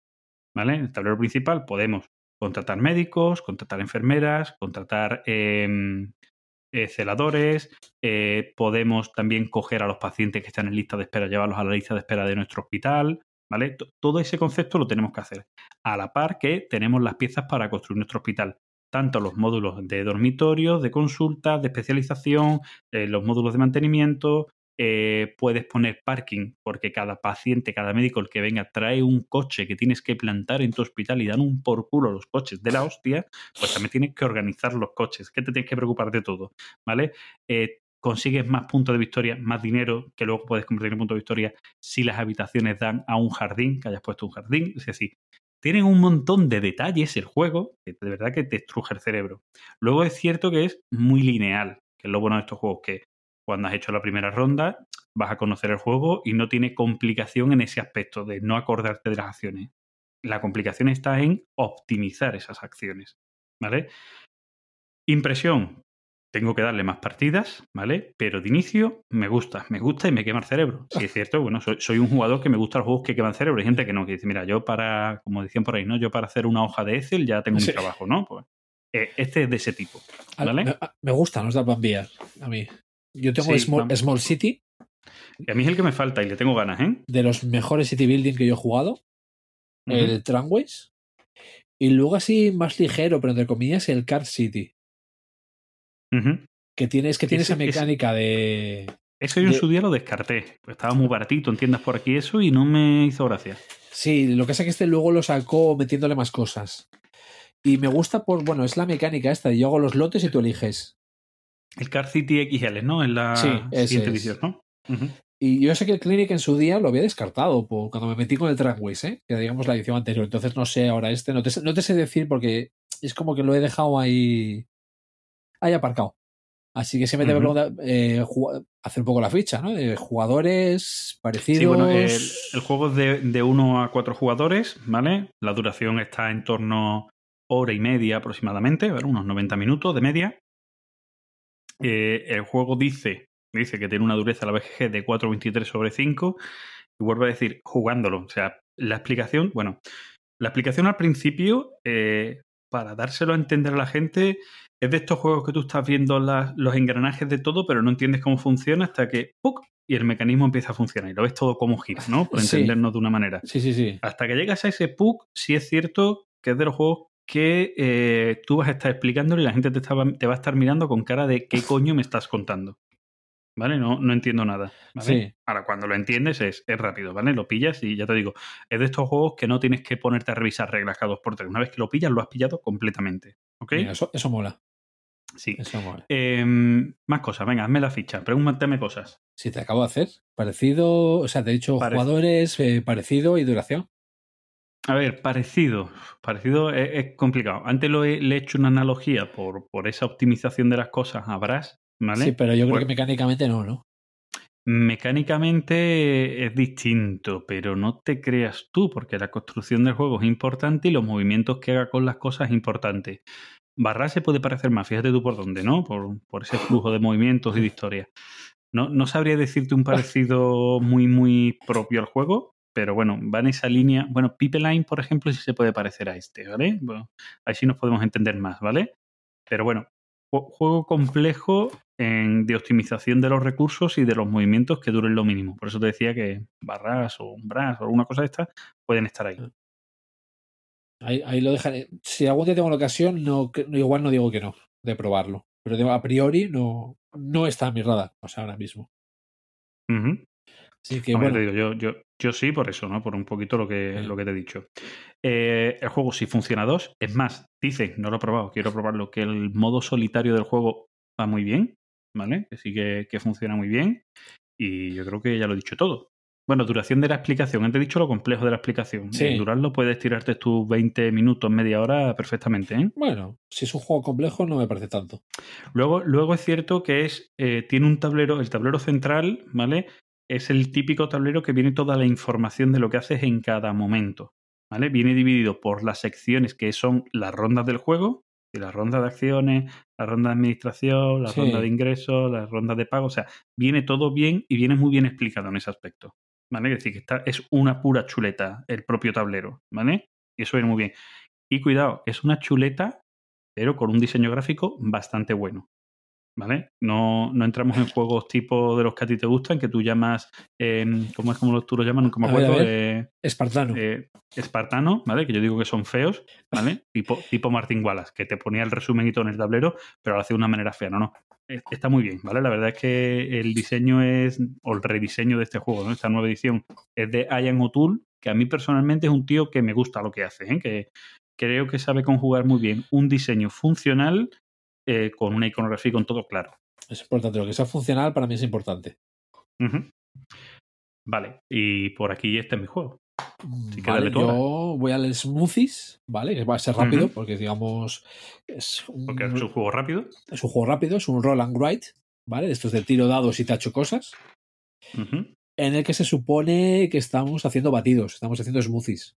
Entonces Ujú. hay siete dados de diferentes colores y se tiran en la caja. Es lo peculiar que tiene el juego, que es que tú coges los siete dados y los tiras, tienes que poner las cajas, eh, la- lo que es la base y la tapa de la caja, las tienes que poner juntas. Y cada una de ellas es una de las batidoras. Entonces tú tiras los dados o sea, los pones todos juntos en la mano a una altura, pues hombre, no te pases de altura, los De un tiras. palmo, más o menos, ¿no? Sí. Y caen en las cajas. Y tú, como jugador activo, vas a elegir los de una de las cajas. Los demás jugadores, como pasivos, van a elegir un dado de las otras. Y pues nada, luego es atachar cosas, es decir, sumar los dados, dependiendo de lo que sumes y de los eh, colores, pues atachar eh, cositas hasta que cojas X dados de cada batidora, que es un- una de las cositas que vas tachando en, en tu hoja. Y con eso, bueno, básicamente tiene, tienes habilidades que desbloqueas y cositas que te hacen tachar más cosas. Bueno, es un roll and write. Me ha parecido eh, chulo, es decir, tampoco. a ver, no me ha parecido que brille, pero es que tampoco veo ningún roll and write que me haga brillar. No sé si me explico. Eh, Sí, ahora bueno, yo, por ejemplo, re- recuerdo que lo hemos hablado en el podcast, que a mí me llamó mucho la atención el Optimus, y tú Sí. no, ha sido un juego que para ti ha sido una... ¿no? Sí, digamos, pues este yo creo a mí me gusta más. Ujú. Y si quieres, digamos que haga la ficha, porque digamos mucho más de juego no puedo sí, bueno, yo te, yo te voy a hacer una pregunta. Yo no lo he Sí, dime, probado, dime. ¿vale? Pero, Dime. pero sí hay una cosa que siempre me ha llamado la atención. Sí. ¿No se puede hacer un poco de trafulleo a la hora de tirar los Sí. dados? ¿De que tires más por un lado que para otro? Eh, sí, vale, sí, no. Vale, son siete dados. Pero eh, ayer lo estuve jugando en solitario. Eh, solo podía coger dados de una batidora. Y estaba como, a ver si me caen pocos dados para esa batidora y así puedo coger dos veces. Vale, de cuatro tiradas se me fueron cinco dados a esa batidora. Un carajo para ti, vamos. Sí, o sea. Y eso que. A ver, puedes medio buscar, pues igual en la mano. eh, te pones eh, igual de algún color hacia un lado para, para que a ver si se te va para ese lado. Eh, intentar, digamos, girar la mano un poco más a la derecha o a la izquierda para intentar que caiga más hacia una batidora que a otra. Pero bueno, a ver, ya estamos entrando, no sé, Power Gaming o no sé cómo llamarlo, algo así. O sea, ya si es buscando Sí, bueno, las a mí- a mí me- y- Sí, sí. A mí me llamaba la atención y siempre decía yo, yo, yo, en mi, en mi, en mi mente, ¿vale? Sin haberlo probado siquiera. Sí. Muchas veces lo pensamos, digo, y no sería más cómodo para esto un cubilete, esto que tú mueves los dados, los giras, lo pones al revés, tapándolo con tu mano y ahora sueltas la mano, simplemente, ¿sabes? Y ya ves para dónde caen. Pero bueno, Pero no ya sé. digo, ¿eh? Tampoco, tampoco. Vamos, veo juegos juego- de dados Es- peores. Es, un juego pequeñito, barato, que sí que tampoco se le puede pedir Sí. más producción, vamos. Sí, sí, digamos. eh, A ver, y a nivel de ficha, es, es guapo, los dados están muy chulos. Eh, en alguna de las hojitas cuesta ver eh, a la hora de tachar. Por ejemplo, cuando es el verde oscuro, a veces tienes que girar, dependiendo de la luz como esté, te tienes que girar para ver lo que tienes tachado. Eso es cierto, ¿eh? Pero bueno. Pero es un juego que se juega en un cuarto de hora. Se explica en cinco minutos. Parecidos, pues cualquier Roland Wright, o sea, el Optimus mismamente. Y El yo- autor, que no lo has dicho, los autores en este caso. eh, son Yamadais, ¿no? ¿Cómo se llaman? Sí. Isra y Y Sei. Rei Ujú. Y Rei Yamadais. El Y ju- eh, la lo editado Ludonova. Ludonova. ¿no? Eso es, editorial Ludonova. Eh, ¿Funciona bien a dos? Sí, ¿no? Eh, es lo que iba a decir. Yo creo que es uno o dos jugadores. no más, ¿no? Yo creo, o sea, a ver, a tres y cuatro pueden estar. Mm, Va a durar lo mismo. Pero vas a tachar más. Entonces, bueno. Pero tampoco, no te aporta nada tener más jugadores. Es- esa es la cosa. Es decir, uno tira. El que tira coge todos los dados. Bueno, elige todos los dados que quiera eh, de, esa, de esa batidora y suma sus valores. Y los otros cogen uno del otro. Es decir, mm, más de dos, pues tampoco te va a aportar mucho. Entonces ya digo, yo lo compré para jugar con, con mi mujer, o sea que. Guay. Vale, eh, yo creo que ya está. Ya más o Sí, menos he hecho la ficha entera. Pues listo. ¿Tiro yo con mi siguiente? Dale. Venga, yo uno que, vamos, lo tengo aquí en, en mi casa, pero lo saco poco, pero ahora online es uno de los que estoy jugando mucho en Board Game Arena. Además, esto es, como decía antes, es una partida y otra partida acaba Sí. y empieza otra, ¿vale? Es el juego, el Dice Force, ¿vale? A mí es un juego, el Dice Force es un juego que me gusta mucho. En su día, por un lado, fue llamativo y, y Sí. fue muy nombrado, fue muy, muy bien criticado y luego, y luego fue algo. muy mal criticado. Sí. ¿vale? Tuvo como, lo- como lo- los dos momentos. Sí es cierto que fue un juego muy, muy original, porque, eh, bueno, a nivel producción el juego era fantástico. tal y como venía producido, sobre todo por el tema propiamente de forjar tu dado, es decir, el hecho de poder quitar las caras del dado, colocarlas y demás, porque estaba muy bien hecho. La verdad que habían hecho una solución bastante óptima para ese concepto de cambiar las caras de los dados, ¿vale? Eh, eso por ahí. Y luego el juego, sí es cierto que eh, es un juego simple, ¿vale? Que es un poco lo que la gente decía, ¿no? Es un tiradado simple, pero yo creo que dentro de los juegos ligeros de dados y tal, tiene el, el punto justo de duración, simpleza y dureza a la par, ¿vale? Es decir, que está muy bien compensado, ¿vale? De las opciones que tienes en el juego para que no sea repetitivo, para que puedas ir a distintas vías, para según tus resultados puedes decir, bueno, pues si me está tirando por aquí, bueno, pues voy a comprar más caras de dados o voy a comprar más cartas. Yo creo que tiene ese punto medio que, es interesante. Tengo pendiente, y sé que algún día me la compraré, pillar la expansión. Creo que no lo necesita, pero bueno, creo que me la pillaré. Aún así, eh, más que nada por tener más cartas, pues es un juego que yo mm, no, lo sé, también me parece que los autores son más inteligentes que yo, sin duda. Eh, yo creo eso, que eso mucha gente que no lo cree. ¿eh?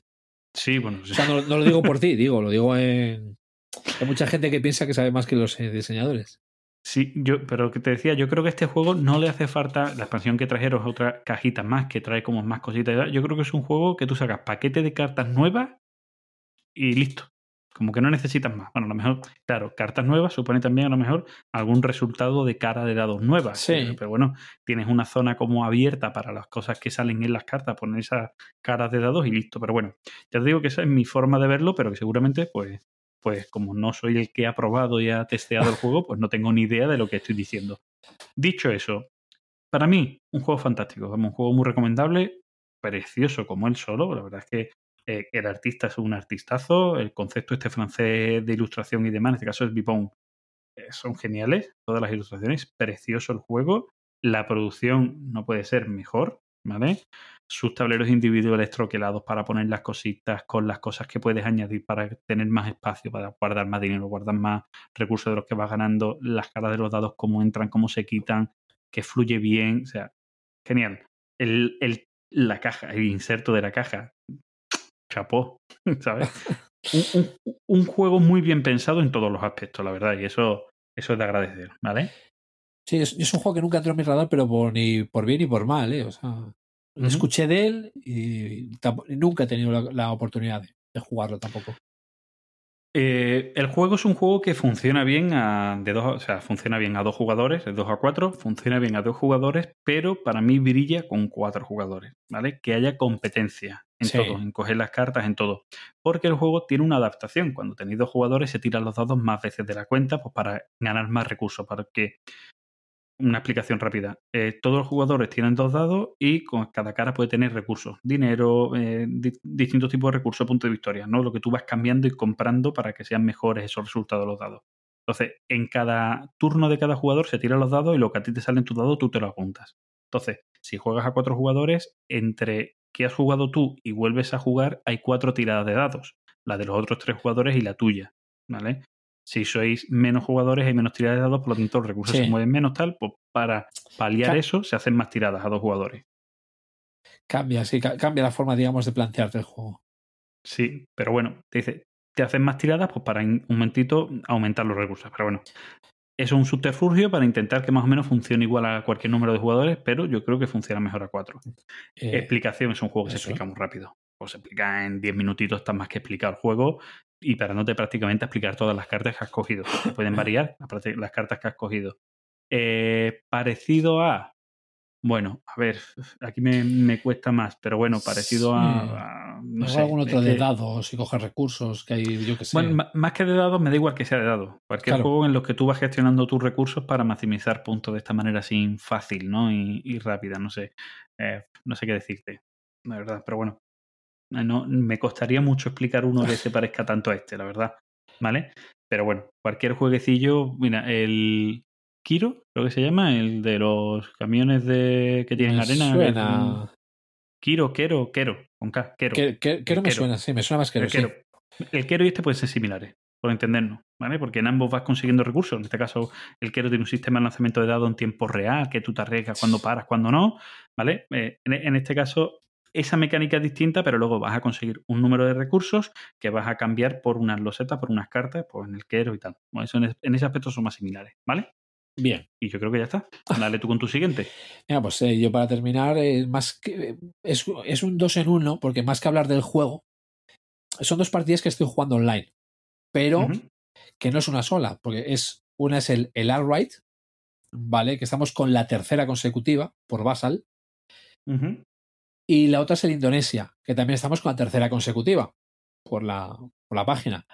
Y la verdad es que las, las dos partidas, a pesar de todo lo que hablábamos eh, en el programa anterior, hace, bueno, hace dos programas eh, a nivel de juego online, que están despertando esa. consiguen mantener mi interés, mi interés a la hora de jugar online, y al margen de eso, es que me están prestando por la vida. O sea, el Artright, que lo estoy jugando con Satanuco, con Remy con JB Siena, eh, estamos ahí, pero bueno, hasta con Excel apuntándonos datos y acciones, o sea, a nivel, a nivel pro, muy pro. Sí, y, la, vemos.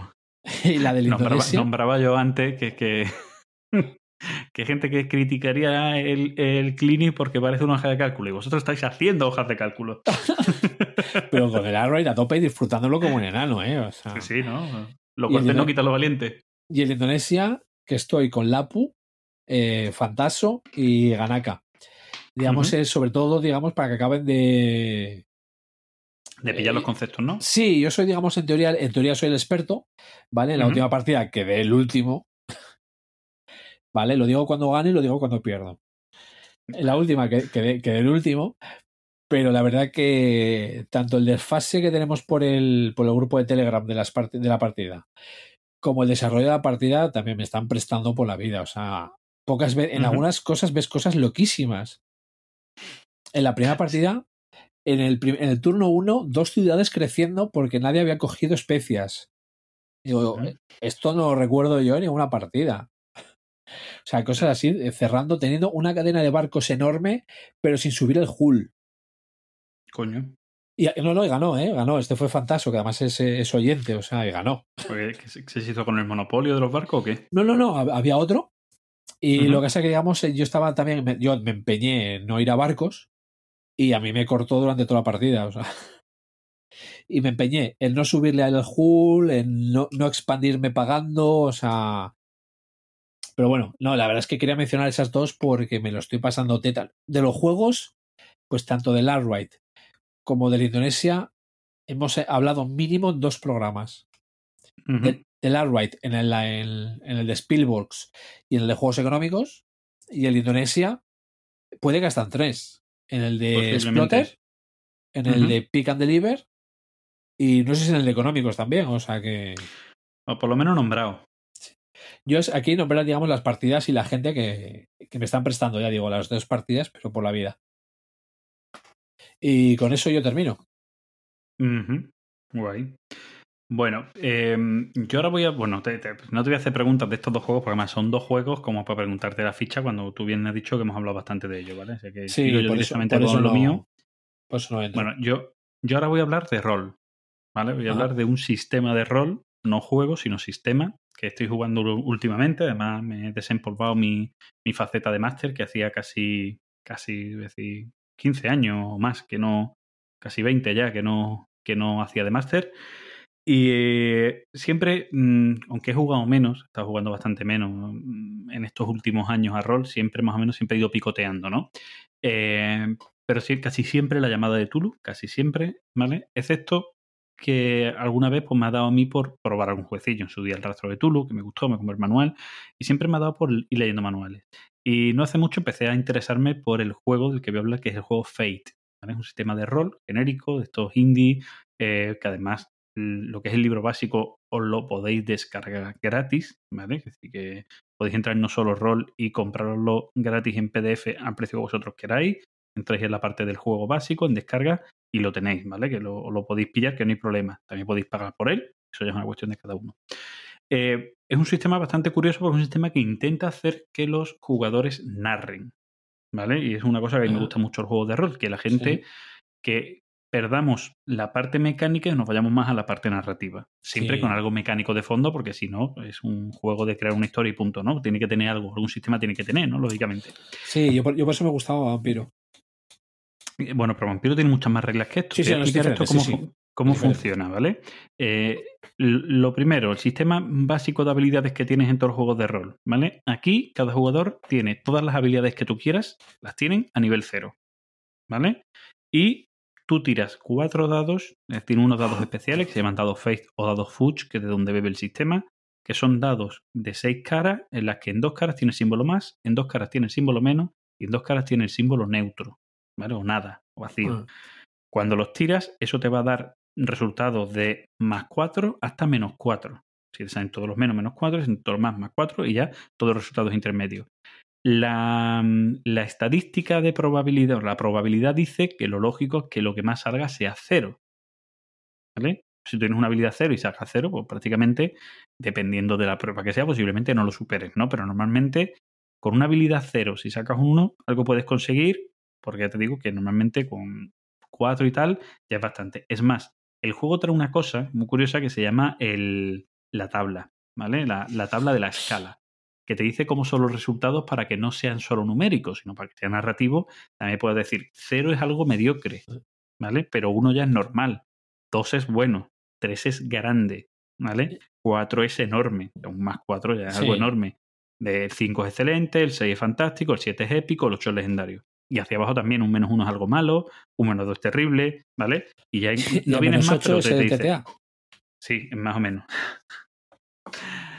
Bueno, eh, eso es una parte de- normal del juego, la parte más esto. A mí la parte que más me gusta es una parte que tiene el juego en la descripción de los personajes. Cuando tú creas el personaje hay una cosa que tú creas de él que son aspectos, ¿vale? Que son frases que definan a tu personaje, ¿vale? Pues por ejemplo dice, eh, soy un as en los juegos de azar, un aspecto de tu personaje. O donde pongo el ojo pongo la bala. O, mm, o mi encanto va por delante mía. Cualquier cosa de esta que tú puedas poner en tu personaje. Sí. En el juego, cuando tú estás jugando, tú puedes hacer una cosa que se llama invocar aspecto. Y es lo- la cuestión curiosa que es lo que te hace que sea narrativo. Si tú quieres en una tirada que te sea más favorable, puedes intentar invocar un aspecto en lo que sea. Es decir, si me estoy peleando con alguien y yo tengo una cosa que es em, soy capaz de distraer a la persona más no sé qué. Por, es demasiado básica. Sí, me, me está, recordando los clichés del Club de los Martes. Puede ser. Yo es que el Club de los Martes lo he jugado muy poco y no me acuerdo ahora mismo de él. Lo jugué un par de veces en mi vida y no me acuerdo de él. Pero sí, similar. O sea, tú puedes invocar ese aspecto, pero Sí. tienes que narrarlo en la escena. Claro, hombre, si tienes no, que vaya- vaya narrarlo. mierda. Claro, entonces, cuando lo unes a la escena, hace que en tu tirada, ¿vale? Puedas tener o bien un más 2 a tu tirada, que un más 2 en este juego, como he dicho antes, es potente, ¿vale? Que el rango está normalmente más menos 4, o un más 2 es bastante potente, o que vuelvas a lanzar los dados, lo que tú prefieras. Primero lanzas y luego decides lo que haces, ¿vale? ¿Qué es lo que obliga a los jugadores? Obliga a los jugadores a que manejen a su personaje como lo han descrito. Para mí es una cosa que siempre me da mucho coraje en el rol, en que tú tienes una persona mayor de 50 años que es un librero especializado en libros antiguos. y pero mata luego con el el tío arco va que lo flipas. Claro, no te va dando hostia por ahí, es el Sí, mejor sí. investigador del mundo. O sea, ah, bien. vamos a intentar Hacer personajes personaje- para Exacto. jugar al rol, no hacer un mata-mata. por- eh, Ahora mismo es que estoy pensando en AD&D de cuando jugaba yo. Que tenía, había, digamos, gente que se hacía el personaje que eran, pero máquinas de matar. Eh, Pues esa es la historia, ¿vale? Que, que intentemos que el personaje esté dentro de lo, de lo normal. Y la verdad es que es un sistema que me está gustando mucho, un sistema abierto, un sistema, como decimos, indie, tiene muchas opciones y yo estoy jugando últimamente unos cuantos de, de one shot, de módulos cortitos y demás, y estoy disfrutando una barbaridad. Pero digo, el sistema es muy ágil en ese aspecto, ¿vale? Eh, Muy narrativo muy ágil. La verdad es que mola mucho. Yo, a los que os guste probar cosas de rol, os lo recomiendo. Y aquí no hago ficha, ¿vale? Yo aquí el me voy a librar de ficha. El rol lo dejé hace tiempo. Te decía que me recordaba lo de los clichés del Club de los Martes, porque según los clichés de tu personaje puedes interrumpir, interrumpir en la pregunta para coger tú la pregunta e intentar acertar. O sea, por eso me recordaba un poco a eso. Eh, bueno, pues similar, vamos, al fin y al cabo pues tienes algo similar. Bueno, y yo creo que está aquí nuestro timeline, ¿no? Sí, porque a ver, yo alguna cosita más he jugado, pero bueno, no, yo creo que con lo que he comentado yo, yo, yo me doy por cubierto. Pues bueno, pues nos vamos a ir a nuestro abro hilo que tenemos hoy invitado, pero antes una cuñita publicitaria, una promo de otro podcast, ¿vale? No se vayan todavía. Los sonidos más bellos del mundo. Despertar oyendo la sonrisa de un niño. Sentir el beso de la persona amada. El crepitar del fuego en una noche de invierno. Una sinfonía de Gustav Mahler por la Sinfónica de Viena. ¿Pero quién ha dejado aquí entrar a esta hortera? Ay, no hay sonido más hermoso que el de un tablero siendo desplegado, unas minis bien pintadas, un avance en el track de puntos y, sobre todo, una buena tirada de dados.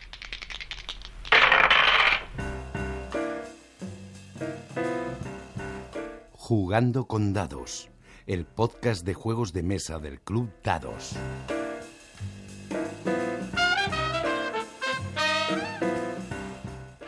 Encuéntranos en iVoox, en iTunes y en nuestra web jugandocondados.com.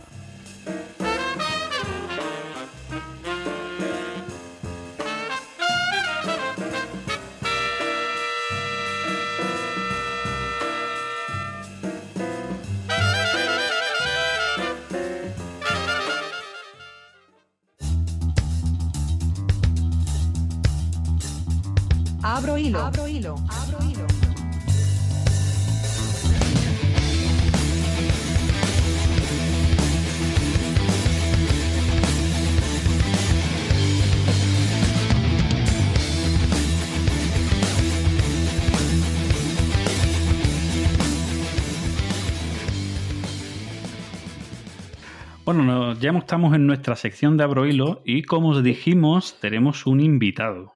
¿vale? Tenemos a Gaby aquí. Hola Gaby, ¿qué tal? Muy buenas, caballero. Muy buenas.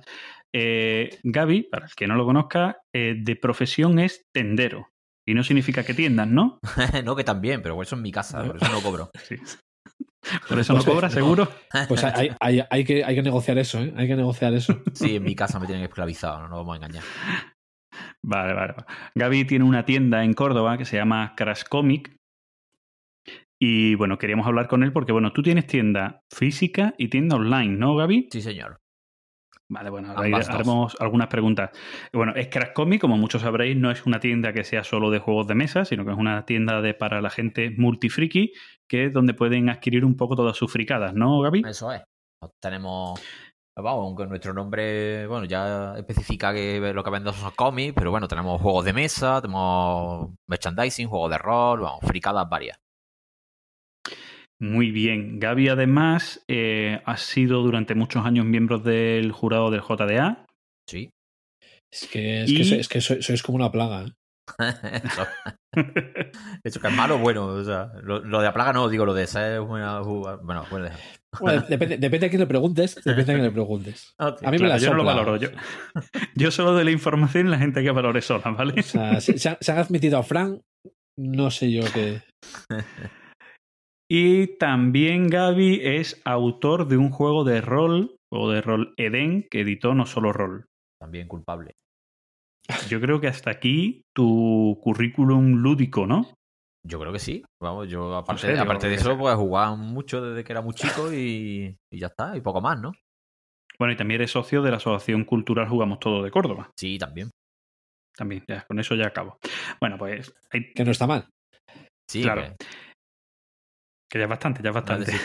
Una cosa y otra. Que dice que yo es mi profesión, es mi afición, estoy en la asociación, creo juegos, es que vamos, bien, lo tiene un poco todo. Bueno, a Gaby, ¿por qué lo hemos invitado? Lo podemos haber invitado como, como autor, lo podemos haber invitado como jugador JDA, pero lo hemos invitado verdaderamente como tendero. Teníamos ganas de traer al podcast a alguien que, bueno, que su profesión fuera vender juegos. ¿Vale? Hablo de juegos, pues bueno, sabéis que en Conexión Lúdica principalmente hablamos de juegos de mesa, de vez en cuando podemos nombrar alguna tontería, pero principalmente juegos de mesa.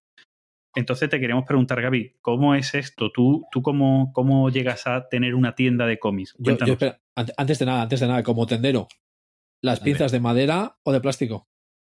Las piezas de madera, ah, de los juegos. No, no, las pinzas, No. las pinzas. para atender. Ah, las pinzas. No, yo soy más de madera, yo soy más vintage. Ah, que la madera mola. La madera Sí, mola. claro, tío, la la madera no pasa de moda, tío.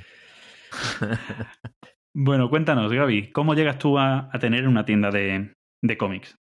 Bueno, yo, yo desde muy chico he sido muy friki siempre, con los juegos de rol, los cómics. mm, Y nada, pues desde que, desde que tengo uso de razón, pues visitaba todos los kioscos de, de mi ciudad buscando mis cómics. Después cuando hubo, empezó a haber tiendas especializadas, pues estaba pasado todo el puto día allí metido, pues jugando a Magic, jugando a todo lo que me dejaban jugar allí. Y bueno, pues yo estudié la carrera en Granada y, y nada, después de, de estudiar la carrera volví a mi ciudad natal, que es Córdoba, y con el tiempo y la falta de trabajo y algo de dinerillo ahorrado, pues con un colega pues dijimos, mira, si nos gastamos el dinero en esto y sale mal, que, que hemos perdido dinero nada más, bueno, pues ya está.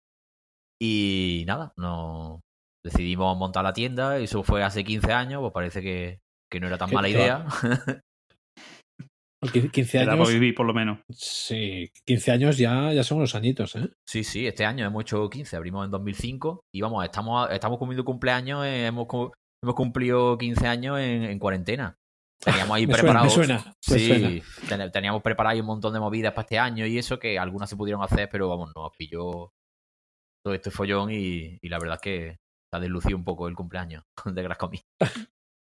Bueno, eh, cuando empezáis, Gaby, ¿empezáis directamente ya metiendo juegos de mesa o eso así un poquito después? No, mira, nosotros, vamos, de hecho, nosotros el tema de los juegos de mesa, también te estoy hablando de que nosotros abrimos en abril de 2005. O sea que, mm, el panorama de los juegos de mesa en España era muy, No muy no diferente, mismo. efectivamente. Entonces, vamos a ver, nosotros abrimos y nosotros teníamos, nosotros jugábamos juegos de mesa, yo tenía el Muskin, por ejemplo, teníamos algún juego, eso te digo, pero, o sea, y nosotros habíamos jugado de chicos a todos los juegos de, de mesa del mundo. Nos, jugaba- nos gustaban los wargames, nosotros jugábamos jugábamos juegos de mesa, pero era una cosa muy casual, ¿no? Y fue realmente por la gente que después fundó, bueno, eh, yo no soy miembro fundador, pero por poco tiempo, eh, pero por la gente que de jugamos todos, por Jesús Sonsoles, Juan Luque, Kiko, Fernández, mm, esta gente empezó ahí a nuestra tienda como, como cliente, a comprarnos cómics básicamente, y ellos fueron los que empezaron a descubrir un poco esto. Y es verdad que muy de- desde muy el principio nosotros empezamos a meter muchos juegos de mesa. De hecho, al principio nosotros traíamos muchas cosas de importación porque no había. Porque aquí, a- aparte de Debir, tenía Catán, tenía Carcassonne y, y poco más. Poco más se podía conseguir aquí. Bueno, ¿y cómo, cómo fue acogido eso por el público? Porque estamos hablando también de eso, de unos años en los que todavía no eran populares, aunque en Córdoba prácticamente 2007 fue el primer, el primer festival de Córdoba. Yo creo que sí, que, el, que la, la asociación se fundó. Mira, la- de hecho, ellos, ellos el- las primeras reuniones que hicieron para, fundarse la asociación se hicieron en la tienda, en Crash Comics, recién, recién fundada el primer año. Y, Ujú. y entonces en 2005, yo creo que en 2006 se hizo como una colaboración con unas jornadas muy grandes que se hacían aquí, que se llaman su rol, creo. Y ya en 2007, no, 2007 creo que todavía seguía siendo su rol, pero ya era un era encuentro nacional o algo así. Vamos, sí, al año a los dos años nosotros ya empezamos a hacer aquí un festival medianamente... Sí. Porque yo cuando bajé fue 2009, 2010, creo yo, ¿eh? Sí, pero eso, eso ya era festival de juego, hecho Sí. por nosotros en exclusiva. Pero nosotros es verdad que al principio los primeros eventos los hacíamos dentro de otro evento que se hacía que, que se llamaba Sur Roll o algo así. Pero vamos, Ujú, eso fueron... que había también eso- cosas de Eso es que había, había cosas de cómic, había cosas de rol, había, era un poco un evento más, más friki y Ujú. generalista, como dicho. Es más, antes de ese festival, justo el año antes, dentro también de su rol, se hizo lo que fue el encuentro nacional allí en Córdoba, que fue la primera vez que se dio el premio, ¿no? Creo, ¿no? Eh, yo creo El que premio no Juego del Año. Sí, no, no fue el primer año que se dio, el primer año que se dio en Córdoba, pero el, el, el JDA yo creo que ya llevaba un par de una, un año mm, dándose o un par de años, creo, no, no lo sé. No, porque yo tampoco me acuerdo de memoria. Sí, yo vamos, que tampoco me acuerdo, porque yo empecé con, con el JDA, yo entré en 2007, me parece que entré yo en el JDA. 2007 o 2009. Ujú. Mm, pf, ya, hostia, ya estamos viejos, muchos años y... Bueno, cuént- cuéntanos un poquito cómo ha sido la, la diferencia, ¿no? Tú que lo has podido ver como tendero, de que la gente empiece a solicitaros a las tiendas que tenéis algo más juegos de mesa. Cuéntanos un poquito cómo ha vivido, cómo habéis vivido vosotros esa evolución. En ventas, en peticiones, cuéntanos un poquito. Bueno, pues la verdad es que la evolución ha sido. mm, hemos visto, la hemos visto desde muy al principio, ¿no? Desde que la gente, desde que teníamos muy poquitos clientes de juegos de mesa. Hasta, y además, mm, una cosa como muy especializada, ¿no? Como vamos, no es algo raro que en nuestro sector pues tú tengas un grupo de clientes, que no son muchos, que te demandan determinado artículo, ¿no? Por ejemplo, yo que sé, pues a un grupo de 5 o 6 jugadores, pues le da por jugar a un juego de miniatura X que solo está en inglés y que tal, y tú se los traes a ellos, ¿no? O sea, no es algo raro, ¿no? Pero bueno, Eso pero es- esto, es- sí, eso me suena porque, digamos, es, digamos, mi vida con el Blood Bowl. por ejemplo, por ejemplo, pues nosotros hemos ha habido épocas en las que hemos tenido clientes que llevaban que llevaban equipo de Blue Ball, pues nosotros le hemos traído su, su equipo de Blue Ball, entonces al principio era un poco eso, ¿no? Los juegos de mesa. O había que teníamos clientes, ¿no? Entonces, bueno, pero eso poco a poco fue creciendo y, y bueno, y, y hubo juegos puntuales que cuando salieron fueron un poco un hito, ¿no? Cuando salió el Mooking, aunque bueno, eh, podemos hablar Sí. barbaridades de lo que de lo que es o no es el Mookie, ¿no? Pero, pero el Mookie, por ejemplo, la salida del Van, el Jungle Speed, ¿sabes? yo me acuerdo del primer, los primeros juegos de Cromola, por ejemplo. Mm, Edge también sacando algunos jueguitos, jue- jueguitos al principio, eh, de Beat, ¿no? Y todo eso poco a poco convertirse en el monstruo que es ahora, ¿no? Nosotros hemos pasado de, de- pasamos de, de que los juegos de mesa eran un- una facturación residual, como yo que sé, como el que puede vender, pues ya te digo, cosas muy puntuales de, so- de algo, ¿no? Pero ahora, pues yo que sé, pues nuestra tienda pues, puede ser más o menos pues un tercio de la facturación o un cuarto de la facturación los juegos de mesa, ¿no? Tiene, te- supongo que también los juegos de mesa, sobre todo, también tendrán mucho de época, ¿no?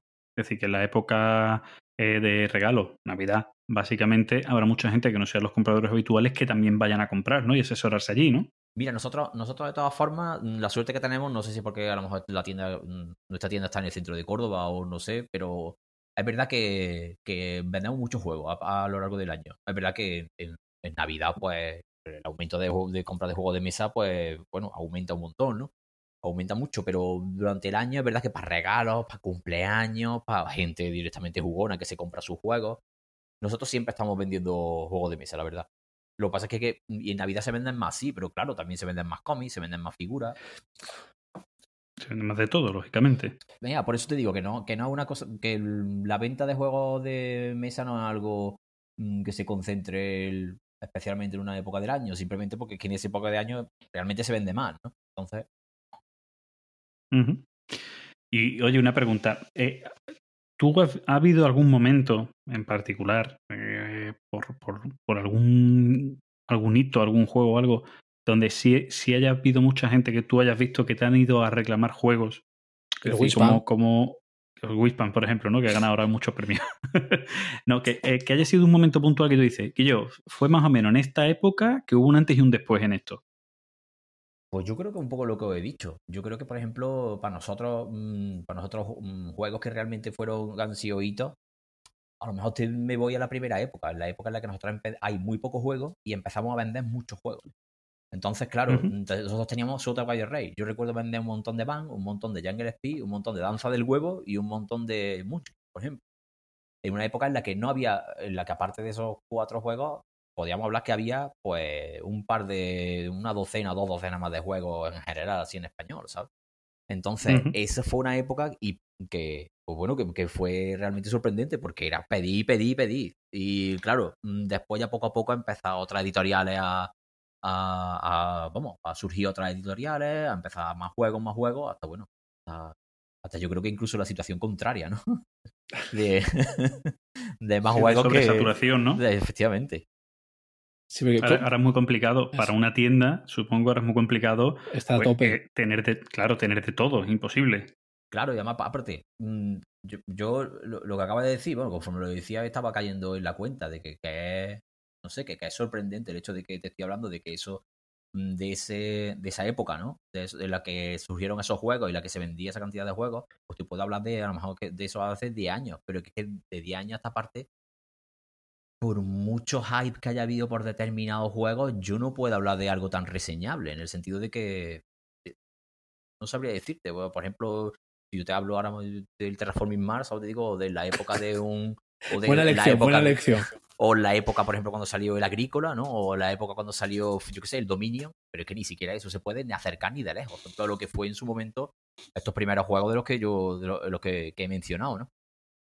Lo que sí es Sí, verdad, bueno, ya- ya- lo que sí es verdad es que el, el, el, el- impacto mediático o el, o el eco mediático que ha tenido, han tenido a lo mejor después esos juegos, pues es brutal. Sin embargo, en cuestión de ventas, pues ya es complicado que yo creo que se vuelvan a vender las cantidades de juegos que se vendían en, esos primera, en esa primera época.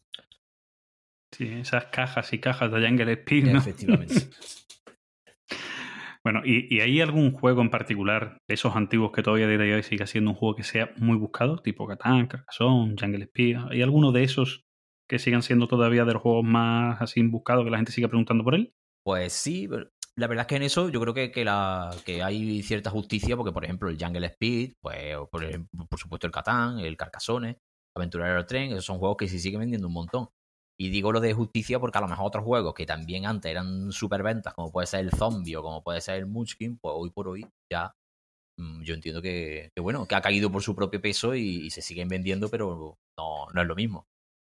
Yo, yo, Justicia yo para ti porque te parecen una mierda esos juegos, vamos. Yo qué sé, tío, estoy en vuestro programa y quiero ser políticamente correcto, pero puedo decir que ah, soy no, una puta no, basura. No, aquí, aquí, puedes decir que el TTA es una mierda, o sea que... No, pero, pero, pero mira, una cosa, una cosa sobre este tema que sí me llama la atención y es lo siguiente, es que yo creo que, por ejemplo, hay juegos que salieron muy al principio, que se convirtieron en clásicos, y otros juegos que por salir más en, la en una época de, de, mucho más aluvión de novedades, eh, pudiendo Han pasado desapercibidos. Efectivamente, pudiendo tener el potencial para quedarse en... Mira, un ejemplo para mí. Mmm, Puerto Rico. Eh, Puerto Rico, por ejemplo. Puerto Rico, por ejemplo. Puerto Rico, sin embargo, Puerto Rico, sin embargo, sí fue un clásico durante muchos años. Pero para sí, mí. Oye, oye, el chaval este me cae muy bien, ¿eh? Puerto Rico, un juegazo, por favor. Vaya, Mira, pero por ejemplo, una cosa que me llama la atención, una cosa que me llama la atención es que Queen Game en España siempre ha trabajado fatal, por ejemplo. Sí. Y sin embargo, de hace un par de años, esta parte que Debir tiene los derechos de algunos juegos, entre ellos el Alhambra, que para mí es un juegazo, o sea, te digo que debería estar sí, en el top. Y sin embargo, el Alhambra, pues, es un juego que, que nunca en España ha llegado. Nosotros, por ejemplo, en su momento cuando no había juegos, que traíamos los juegos de Queen Game con las instrucciones que venían en castellano, nosotros el Alhambra lo vendíamos un montón. Y sin embargo, Yo- Alhambra hoy por hoy no se vende ninguno. Ni la gente conoce Alhambra, y a la gente le da igual el Alhambra, ¿no? Creo que Tiene una eh, explicación, El creo, Alhambra ¿eh? le di bastante. Yo al Alhambra le di bastante. Porque nosotros, nosotros llegamos la, la entrada a esta, ¿no? A, lo- a lo- estos nuevos juegos. Le decimos con el Juego de Tronos, así, digamos, a lo grande. Pero un día apareció la Alhambra, precisamente porque la novia de un colega es alemana. Y llegó con, le regaló con una cosa que dijo: Mira, es una cosa que es alemana y a la vez es española. Y así apareció una Alhambra en nuestras vidas. Y totalmente de acuerdo en que es un juego que. Hombre, un juego para comenzar, no es un juego. Sí, sí, es un, lo- es un sí, paso juego ligero y tal. Sí, o sea, tiene un poquito menos de azar a lo mejor quizás que un Catán, pero yo creo que está ahí, que es un, un paso, un pequeño paso un poco más, pero está ahí, un Catán, un aventurero al tren. Está muy bien. Yo creo que juegos de Queen Game eh, tienen muy poca aceptación a día de hoy por el diseño de las cajas, que está como anticuado. Muy old school, ¿no? Bueno, es que son cajotes, ¿eh? son cajotes muy grandes. Sí, pero, pero aunque sean grandes, el, el tipo de tipografía, de colores y demás, comparado con los juegos de hoy en día que salen, que se están currando mucho toda la parte de, de las cajas y demás, con los diseños gráficos, con las ilustraciones y demás, yo creo que se ha quedado como anticuado, que seguramente sea un perfil que en Alemania, y sabemos todo el mundo que Queen Games en Alemania funciona muy bien, es un perfil que allí sea reconocible y sea una cuestión de marca allí, pero aquí creo que no. Y yo creo que eso, si tú ves ese diseño al lado de la caja del Ezai o de otras cajas que tienen diseños muy chulos, pues dices tú, hostia, es que si no los conozco, este me parece antiguo. Y no, y no sé, ¿eh? luego, luego quizá también tengan eso que le pasaba mucho antes a a Phalanx. El hecho de sa- saco el juego y si a los dos meses no es un pepino, lo saldo. Entonces Bueno, ya, es, otra historia. Yo creo que Queen ya Game por la general lo, esperabas, ¿eh? ¿no? Y dices, pues que se salde. Pero Queen Game, por ejemplo, con, yo- con Alhambra es diferente. pa- A Queen, Sí. Alhambra siempre ha sido un top de ventas para ellos. Para ellos ha sido un. Pero sin embargo, en hay- España, hay- lo del diseño. Hay otros que dice no Fran- cuidan tantos. sí. Sí, vamos, puede ser, pero lo de diseño que dice Frank, no sé, el Catán está ahí, ¿eh? el Catán no tiene un diseño mucho más. No sé. pero- No, hombre, pero Catán lo han ido cambiando el diseño. De llamarse los coronas de Catán ha cambiado a Catán, ha cambiado un poco la tipografía. Es decir, han ido cambiando algunas cosas. Bueno, la caja, la caja que la está. ilustración de la caja ha cambiado. La caja de Alhambra que está ahora mismo comercializando de Vira es diferente a la antigua, ¿eh? No es la típica caja esta gordota de, de. Tiene un formato más parecido a la caja típica de Catán o de Aventurero. Sí, pero sigue siendo el mismo diseño gráfico amarillo, Sí, ¿no? sí, sí, Con los ribetes y demás, ¿no? Sigue siendo igual. Claro, eso, a eso me refiero. No, no tanto al formato físico de la caja, en tamaño ni. No, no, me refiero a diseño gráfico puro y duro. Que, que visto tiene un sabor antiguo. Sí, sí. Totalmente. Y yo, Sí, creo que eso puede tirar para atrás, pero como te digo que eso es una apreciación mía. No sé si, si me equivoco, posiblemente me equivoque, porque según Gizmo, yo no tengo criterio. bueno, es- y, y- y según más gente, ¿eh? Eso, pero eso Porque otro día. todavía no he visto eso, nadie más que lo eso diga. tenemos que quedar otro día para hablarlo, porque eso tiene. Eso tiene chicha para sacar ahí un programa. Bueno, Yo- em, yo voy a seguir haciéndote preguntas, Javi, Sí. porque es lo que para eso te hemos Sí, traído. claro. yo, yo iba a aprovechar para hacer, para hacer alguna y Por- sentirme, y sentirme útil. Pues dale, dale. Venga. Y digamos, aprovechando que comentabas el cambio este del, del panorama, ¿no? Del, el- el- di- digamos el exceso de novedades. ¿Cómo ves el- un poco el futuro? Brevemente, ¿eh? tampoco hace falta que. Digamos, ¿hay demasiada novedad para lo que se consume? Yo diría que sí, pero mm, creo que creo que la afición de los juegos de mesa va a ir va a ir dirigida en otro sentido, en el sentido de que se va a especializar mucho más, que ya Sí. va, va a ser muy complicado que por ejemplo que una tienda lo tenga todo, sino que ya igual que hoy por hoy pues, puede existir una puede existir una librería de cómics, una librería de libros de novela y tal, a lo mejor las tiendas desembocarán en eso porque porque bueno, porque es normal, porque es que una tienda que lo tenga todo y que traiga todas las novedades y que traiga, aparte, que trabaje con todas las editoriales que hay, con todos los Berkami del mundo que salen, es muy complicado, que traiga importación. Entonces yo creo que, que poco a poco el, el sector se va, a ido, se, se va a ir especializando en el sentido de que yo que sé, una tienda a lo mejor como la mía, o a lo mejor nosotros hace tiempo que, bueno, que ya hay cosas que no, que no traemos, o digo que traemos solo por encargo, porque Mm, por es, claro. cuest- es cuestión también de espacio, ¿no? Entonces ahí, o, o bueno, o el, o el mercado se autorregula en el sentido de que van a desaparecer editoriales y la, o las editoriales que hay van a bajar el, volumen de, de novedad, porque no va a haber compradoras para, no va a haber compradores para, para todo lo que saquen, o no, o realmente si hay compradores, entonces lo que pasará es que pues las tiendas pues pasará eso, se especializarán, que si una tienda, si una ciudad hay varias tiendas que tienen juegos de mesa, pues habrá a lo mejor una que se dedique a juego infantil, otro que se juega más juego más jugó, más rolero, y otro a lo mejor juego más familiar. Entiendo que por ahí va el rollo. O sea, que las opciones son o esa o. O, o bueno, o que explote un poco la. O que realmente esto es una burbuja y explote, pero. Esperemos que no.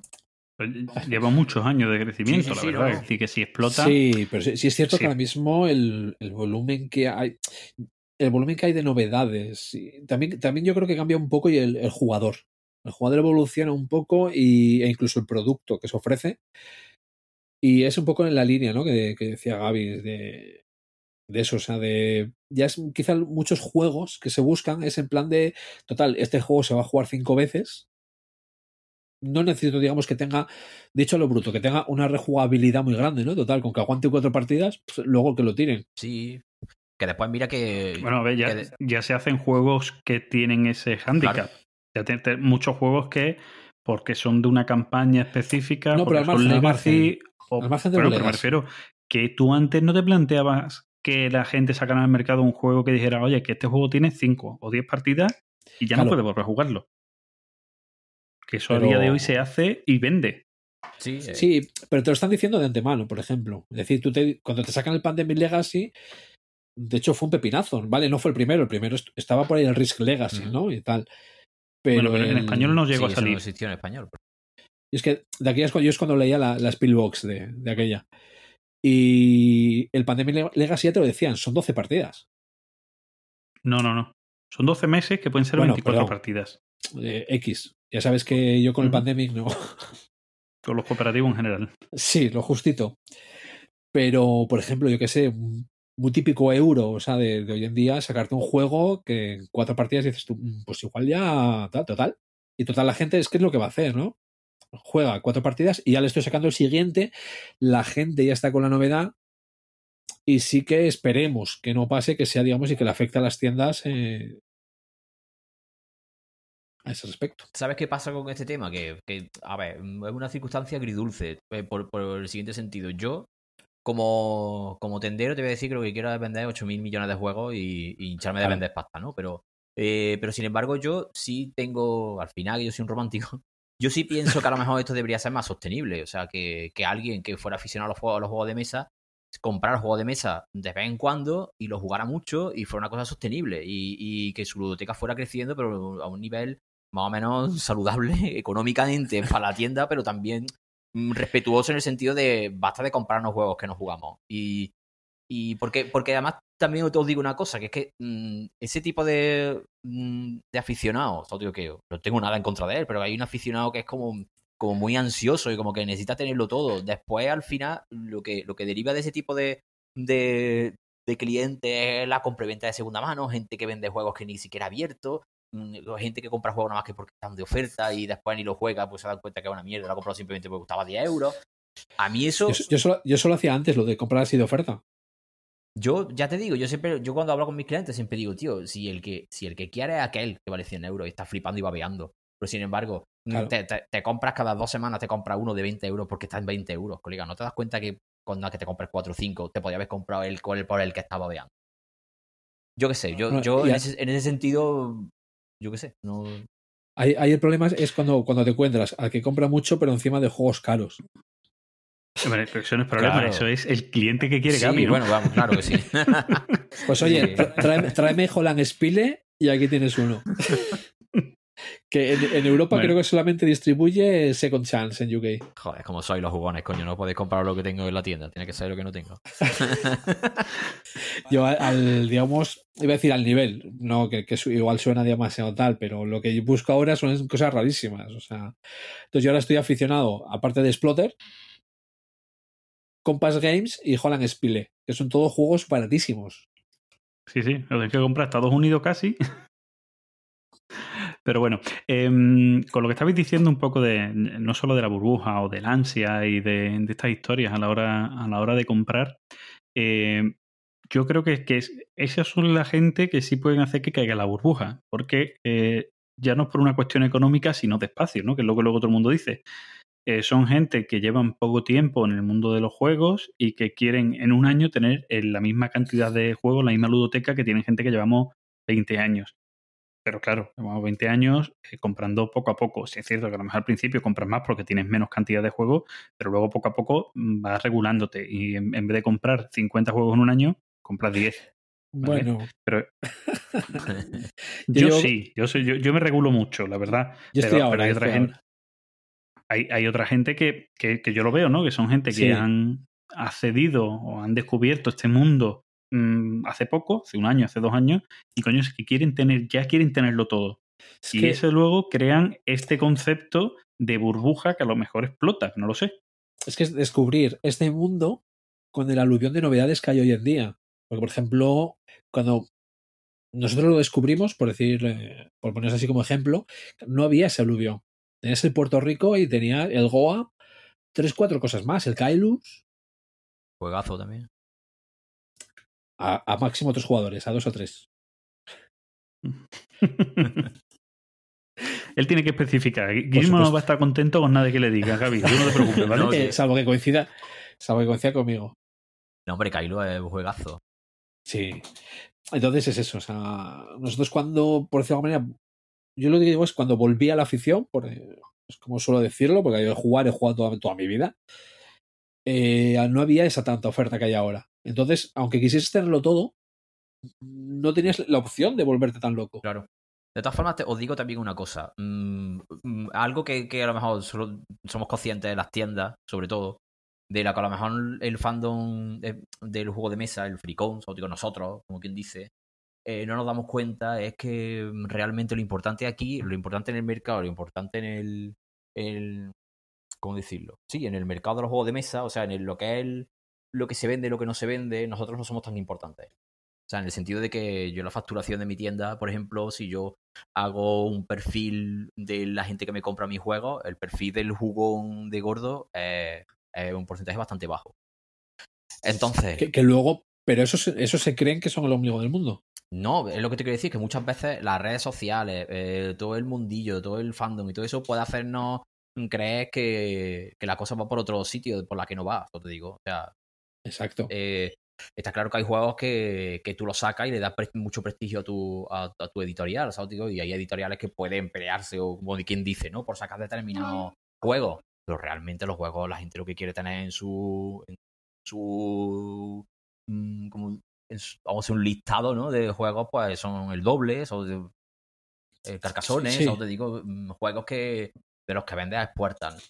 Entonces, claro, mm, el- el- lo de la burbuja es relativo. La burbuja es relativo en determinados tipos de juegos, ¿no? Pero, pero lo que deberíamos querer todos, en, tanto las tiendas, por supuesto, y las editoriales, por supuesto, pero también el, fan medio o el fan así como más, mm, más comprometido con los juegos de mesa, lo que yo creo que él también debería querer, igual que nosotros, es que todo el mundo juega juegos de mesa. Es que tu vecina, la del quinto, con con su amiga o su amigo de 15 años, jugaran a juegos de mesa. Que tus padres con sus colegas cuando queden jueguen a juegos de mesa. Eso es lo que querríamos tener. Lo, yo creo que deberíamos desear todos. Porque sería bueno para todos. Sí. Incluso para el que jamás se va a comprar un Jungle Speed o se va a comprar un Catán, porque ese va de juegos de, de no baja de juegos de tres horas. Todo digo. Hasta esa, hasta esa persona le, le iba a venir bien, le iba, le iba a repercutir en beneficios, porque, porque las editoriales, Sí, las ¿no? editoriales cuando venden más, pues se arriesgan más también. Y pueden sacar cosas más, más Claro. minoritarias. Sí, es decir, si no, tienes, si, no tienes un, si no tienes un Catán que te respalde, no vas a sacar eh, algo. Claro. O a lo mejor lo sacas en plan romántico porque tienes dos colegas, tenéis dinero, tenéis vuestros trabajos y, y sacáis, hacéis un Berkami o montáis una empresa, pero al final es una empresa que, que es una empresa ficticia, ah, ficticia, o sea, es una empresa que no tiene mucho sentido porque es una empresa que no llega a dar dinero. Entonces eso, yo como tendero entiendo que, que cuando algo se, algo se hace de forma profesional hay que ganar dinero con eso. Entonces, una editorial que se hace simplemente porque te encantan los juegos de mesa y quieres sacar juegos de mesa, pero no le sacas un pavo, eso, eso es lo que hace inflar la burbuja, yo creo. Y, y aprovechando, aprovechando que dices lo de Berkami, ¿así alguna opinión al respecto o, o- o algo que afecte así a las tiendas, el tema de, del Kickstarter, o es más la apariencia que hay? Mira, yo eh, la verdad es que no sé, y te digo esto sinceramente, no sé exactamente cu- cu- cuál es la opinión, lo- las tiendas o las editoriales que piensan de esto. Pero a mí no me gustan los mecenazgos. O sea, yo creo que al final todo lo que sea que alguien se salte eh, los eslabones de la cadena, eh, creo que está perjudicando a, a todos los eslabones de la cadena. Si tú te saltas, si tú te saltas a las tiendas, que tú me puedes dar la opción a mí de comprar, pero en el momento en el que tú también se lo das a otro, a un cli- al cliente directo, solo te digo, tú ahí mm, me, te estás, te estás- me estás saltando, ¿no? Entonces, Es una competencia hay desleal. una competencia desleal, sí. porque tú te estás ganando tú el margen que supone que me corresponde, mm, pues te lo, Te lo ahorrando. te lo estás llevando tú. Otra cosa es que, quera- que queramos discutir el hecho de si las tiendas físicas hoy por hoy ya tienen sentido o no tienen sentido. Eso es otro tema, que yo creo que lo tienen y mucho, claro. Sí. Pero que a lo mejor hay quien te dice que no, que, que no, que ya... Son, son las que hacen crecer la afición para mí, ¿eh? Las tiendas físicas, los que hacen crecer afic- afición porque es cuando tú vas y a ti, allí te explican. En una tienda online, por mucho que... ca- A ver, yo soy de, de fidelizarme en tienda, ¿vale? Yo, so- yo solo, solo- suelo comprar en una tienda. Ahora mismo, la tienda en la que compro es Filibert. En su día estuve con Juegame se fideliza fuera de España, ¿sabes? El primero estuve con Jugame Store hasta que cerró. Y luego pasé a juegos de mesa top hasta que cerró. Y dije, pues bueno, Filibert, a ver si cierro o no, porque Va cerrándolas, ¿no? si- yo, vamos, Vale. de momento ya no viajan a España por el tema del, del coronavirus. Pero bueno, Bueno, eso, eso- eso, a ver, eso- eh, que hacer, comentas- tienes que hacer consumo de Gimbo, tienes que hacer consumo de cercanía.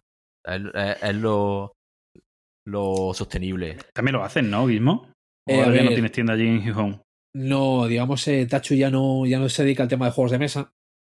Y me gusta, a ver, la, tenemos tienda en Oviedo, pero es que es en Oviedo. Entonces Sí, eh, te- tienes que te- mover, claro. claro, ya es otra historia. tengo que actualizar el pasaporte. Bueno, pero pero una- sí, sí que con lo que comentaba Gaby, me ahorro preguntarle otra cosilla que iba a preguntar, que era respecto precisamente a ese tema de editoriales, porque sí que es un tema que a mí no me parece muy, muy ético, ¿no? Ya no solo en el tema de Kickstarter, sino en otras formas de hacer, digamos, esa distribución saltándose a, a la tienda e incluso con precios más baratos que a lo que ofrecen a tiendas. Entonces, bueno, sí que es un tema que yo sí estoy a favor de Kickstarter, pero de los indies, por llamarlo de alguna manera. Sí, yo, yo también. A ver, Que son, que son los que yo me em, meto. Eh, Yo, por ejemplo, además, alabo y, y ya vuelvo a rizar el rizo, que antes de grabar contigo, Gaby, hemos estado hablando de los premios que han salido ahora de la BGG, ¿no? Premios que vota la gente y eso, y que el máximo ganador ha sido el juego Wingspan, ¿vale? Sí. Eh, y yo voy a rizar el rizo ahora y voy a hablar de esta editorial. Una editorial que empezó en Kickstarter, que cuando vio que tenía volumen de venta suficiente, salió de Kickstarter y empezó a hacer su trabajo normal, de vender, eh, bueno, distribuir a ellos mismos o a sus editoriales en los distintos países que se hagan en sus idiomas y que ellos vendan a tiendas. Y yo creo que debería ser el futuro. Es decir, si tú quieres empezar, y está muy bien, y para eso se inventaron estos sistemas de micromecenazgo, que es para lanzar un proyecto. No para que tú saques ahí todo tu juego, Claro. sino para lanzar un proyecto, tu proyecto editorial con los primeros juegos. Está bien que lo saques ahí, pero cuando ya tienes fondos y tienes nombre suficiente en el mercado, posiblemente no lo necesites. ¿No? Creo que por ahí iría la idea. Sí, vamos, yo, a ver, yo no, yo no estoy, yo no estoy diciendo que, que los mecenazgos no, no sean una herramienta muy potente y muy, yo qué sé, la, la veo de puta madre. Puede hacer Pero para que algo. lo necesite. Claro, y sobre todo para cosas que no, que no tendrían que, o sea, y sobre todo por cosas que no, yo entiendo que, que, sirva para, para que vea a la luz cosas que no, que en una editorial jamás la vería factible, porque son una fricada absoluta, o porque son una cosa, un proyecto muy personal de alguien, o porque sean unas cosas como, no lo sé cómo explicarte, pero algo que se ve que claramente va a ser, eso digo, mm, o sea, que, que, que se va a vender y que va, y que va a tener éxito, pues ahí que debería, a sí, que va a salir. Claro, pues la editorial debería hacer su efecto de editorial, es que no lo sé, o, o hacer los mecenazgos de otra forma, a través de las tiendas. Yo entiendo que una editorial me diga, tío, yo no tengo tantos miles de euros para meterme, fabricar, estocar y, de pro- y después para que no se vendan. Vale, yo puedo entender que tú, y me dice, yo para pedírselo al banco se lo pido directamente a los, a los clientes. Vale, yo puedo entender ese razonamiento, pero, pero habría que, pero tendría que haber otra forma, ¿eh? No lo sé, porque, no sé. No sé si a la vez, en vez de usar esas plataformas, usar las tiendas, no lo sé. Hab- Hablar de Sí. prepedidos, no lo sé, eso te digo. Mira, preci- precisamente en el Festival de Córdoba que yo bajé, ¿Mm? que no tengo nada en contra del festival, ¿eh? simplemente, digamos, mi preferencia de jornadas va más en estilo convivencias. Fue cuando fue el viejo tercio y se puso a liquidar. Sí. Que, que se montó un pollo de la leche. Porque estaba el viejo tercio allí liquidando a precios más bajos que lo que había vendido a la tienda, que estaba vendiendo el juego al lado, pues tres veces más caro, claro. Sí, bueno, es que el viejo tercio y su forma de trabajar nunca ha sido tampoco muy, muy buena. O sea, que eh, ya no, porque de además que no de es, ese detalle. claro, es que no es ni editorial, o sea, es una distribuidora. Sí, sí. Que no se le ocurre otra cosa que a las tiendas que distribuye hacerle la competencia en una jornada vendiendo a un precio de que es para darle dos hostias, vamos. Sí, es- vamos. Ahí el fair play tiene que. El fair play tiene que primar, sobre todo si eres editorial o si eres distribuidor. Es que eso es así. Incluso siendo tienda, yo también estoy muy en contra de hacer rebajas, de estas rebajas masivas que se hacen, creo que es depreciar el producto, vamos, estoy Sí. totalmente en contra. vamos. Mm, Yo Pero Tú puedes tener una ahí- campaña, puedes tener una campaña puntual, que hay momentos puntuales en los que te puede interesar, porque a lo mejor tu campaña lo que hace es darte visibilidad o algunos otros juegos que te cuestan más vender o sacar, que se puede, pues, hay mi- mil historias, como tú dices, pero el hecho de hacer las cosas de, de una manera tan automática, tan porque toca y demás, sin un pensamiento muchas veces ni comercial, lógico. Es decir, sí, los vendo yo de mi almacén, pero estoy perdiendo luego a los clientes que van a hacer que se vendan mis juegos de verdad. Claro. Porque a mí no van a Claro. venir a buscarme aquí el juego este que he sacado pero que no tiene buena venta, no lo voy a vender yo desde online mi tienda física de editorial, no. Voy a vender si me lo compran las tiendas, que lo pongan allí en la tienda y que se lo recomienden al cliente. Mira, yo en ese yo tema. Yo en ese tema, por Sí, ejemplo, perdón. perdona, mm, es- estoy, es- vamos, estoy muy a favor de lo que ha hecho Asmodee después de todo el cambio este que hizo que, que se funcionó con Asmodee y es su política de, de, de descuentos con las tiendas. Mm, Asmodee, Am- Asmodee prohíbe que, que sus productos se pongan en las tiendas online a- por debajo de su precio de venta al público. Bueno, yo ahí te digo, ¿y qué pasa con Amazon y Asmodee? Bueno, mm, eso no, no, no lo sé. O no, te digo lo que, lo que a mí me dice Amode y lo que yo veo en, la- en las tiendas del sector. Yo no sé, ya no. Ah, ¿Tú me dices que Amazon entonces tiene otros precios o qué? Asmodee en Amazon, que venden como subtienda dentro de Amazon, venden unos precios de la hostia de bajos. Eso sí que estaría No, feísimo. Lo, lo puedes, lo, pu- lo puedes mirar, lo puedes mirar, vamos. Es, es criminal, vamos. Por ejemplo, dime un ejemplo de un juego. Pues Te lo voy a mirar ahora. Vale. Ese tipo un juego de Asmodee que tú tengas ahí. No, pues yo qué sé, un, un aventurero al tren, por ejemplo. Vamos a verlo. Aventureros al tren. Espérate que esto es Days of Wonder. Bueno, aquí está 43.95. Este está a un precio normal, es- pero no es- estoy dentro de Asmodee. es el precio. eh, Sí, sí. Mira, además que, yo esta conversación lo tuve hace tiempo eh, con, con alguien que tiene, con un amigo mío que tiene una tienda muy gorda, de una tienda online de juegos, y me, me lo decía, dice, tío, me encantaría que todos vendiéramos exactamente al mismo precio. todos tendríamos el mismo, el mismo beneficio, el mismo porcentaje, no tendríamos que estar con esta lucha estúpida de, de bajar los precios y todos competiríamos pues, en el extra, ¿no? En si te hago, te hago un buen trato, si te llamo por teléfono, si veo que hay algún problema, si te mando la mercancía, te la mando perfectamente envuelta, si encima tengo un detalle, te doy un regalito, te doy un porcentaje de descuento de fidelización. Digo, para siguientes compras. Pero no que, yo que sé, hay una escalada ahí muchas veces, sobre, hombre, te hablo de las tiendas online, las tiendas físicas pues, es otra cosa, pero, la, pero las tiendas online hay una lucha ahí muchas veces encarnizada, hay una gente poniendo unos precios unas cosas que dicen, mira, Mira, Asmode vende el doble en Amazon, ¿vale? Desde la propia tienda Asmode de Amazon a 18.50. No sé cómo es el precio normal en no, tienda. el doble vale 15. ¿Cómo que- cómo? Ah, no, perdón, este es el doble eh, Harry Potter. ah, el de- Ah, bueno, entonces. yo de memoria es que no sé cuánto, Perdón, cuándo perdón. decirte, pero dudo que sí. 18.50 sea más barato de lo que el oficial, ¿eh? Porque... No, pero sí, sí han tenido ¿eh? ellos aquí precios, vamos, Sí. yo, yo los he visto. Pero, te, pero te- Eh, ¿te has fijado si realmente son ediciones castellanas? Sí, sí, Sí. ediciones Vale, en vale. castellano vendidos por ellos. Vale, Vamos, yo, por ejemplo, todas las expansiones, que todos los. Yo lo que pasa es que no me quiero comprar más expansiones, pero todas las expansiones del Imperial Assault estaban aquí a la mitad de precio de lo que estaban en cualquier Pero el tienda. Imperial Assault nosotros también lo hemos tenido saldado hasta hace poco, ¿eh? Sigue saldado. Muchísimas cosas de Imperial Assault las han saldado. Pero lo han hecho bien. O sea, lo salda, lo salda el distribuidor y a mí ya me lo vende mucho más barato. Yo el Imperial Assault, las cosas ahora mismo del Imperial Assault las tengo mucho más baratas. Vamos. Eso no hace nada hace tiempo. Por ejemplo, el Samurai de Inicia ahora mismo está a 30 euros. Te lo puedes comprar en mi tienda a 30 euros. Eso porque Amodea a mí me lo está comprando, me lo está vendiendo para que, para que yo le ponga mi margen, que es un 30%, eso te digo, pues, y yo lo puedo poner a Ujú. 30. Eso lo ha hecho también con, con Imperial Assault. Vamos, tampoco quiero ser yo aquí el Adalí defensor de Amodea. pero, que, pero vamos, que quiero pensar No, que en pero si, lo sentido- hace, bi- pero si lo hace bien, eso. Pues... Sí, por lo menos eso, la verdad que ojalá todas las, las marcas, las editoriales se, se animaran a eso, ¿eh? Y además que tienen una forma, tienen una forma de gestionarse de que eso pasa muy sencilla y es que tú lo puedes poner al precio que tú quieras, pero después, como yo me meta en tu web o alguien me diga que tú lo tienes por debajo del precio, entonces soy yo el que te bajo el porcentaje a ti del, de margen que te dejo. Entonces, claro, nadie se le Yo, ocurre. yo sé, yo, sé, yo sé de tiendas que no cogían en según qué editoriales. Que no, no, no lo entiendo eso, Guimo, que no cogían. Es que no quería decir nombres. No, no, no, sí, pero que no Sí, entiendo. pero- que- quieres decir que no cogían, que no compraban a según no editoriales por ese tipo de historia, ¿no? Eso es. Ah, vale, que había tiendas que no compraban a determinadas editoriales o distribuidores porque hacían movidas así, ¿no? No. Eso es. Vale, vale. A mí, a mí no me parece normal. o sea, no me parece bien, vamos, pero bueno. No, vamos. Sí, bueno, de, de eso vio muchas muchas editoriales que lo han hecho mal. Hay otras que sí venden, que venden su, su producto en su página web, pero lo venden a un precio de venta, pues, pues seguramente igual que el del mercado, sin ningún tipo de descuento. Y muchas veces la gente dice, bueno, es que lo compro en cualquier otro sitio más barato que en la página web de la propia editorial. Pero bueno, los tienen ahí porque alguna vez residual también. Pero bueno, pero eso, eso, o lo que sea, ¿no? pero eso no está mal tampoco. Yo no me puedo meter con eso. Que ellos lo pongan al mismo precio en que yo lo tengo, solo te digo, eso no es competencia Sí. desleal. Simplemente ya está, ellos tienen su tienda, porque ellos me, me pueden decir, oye, mira, que, que a lo mejor hay alguien que no sabe que, tiende su, eh, que tu tienda existe.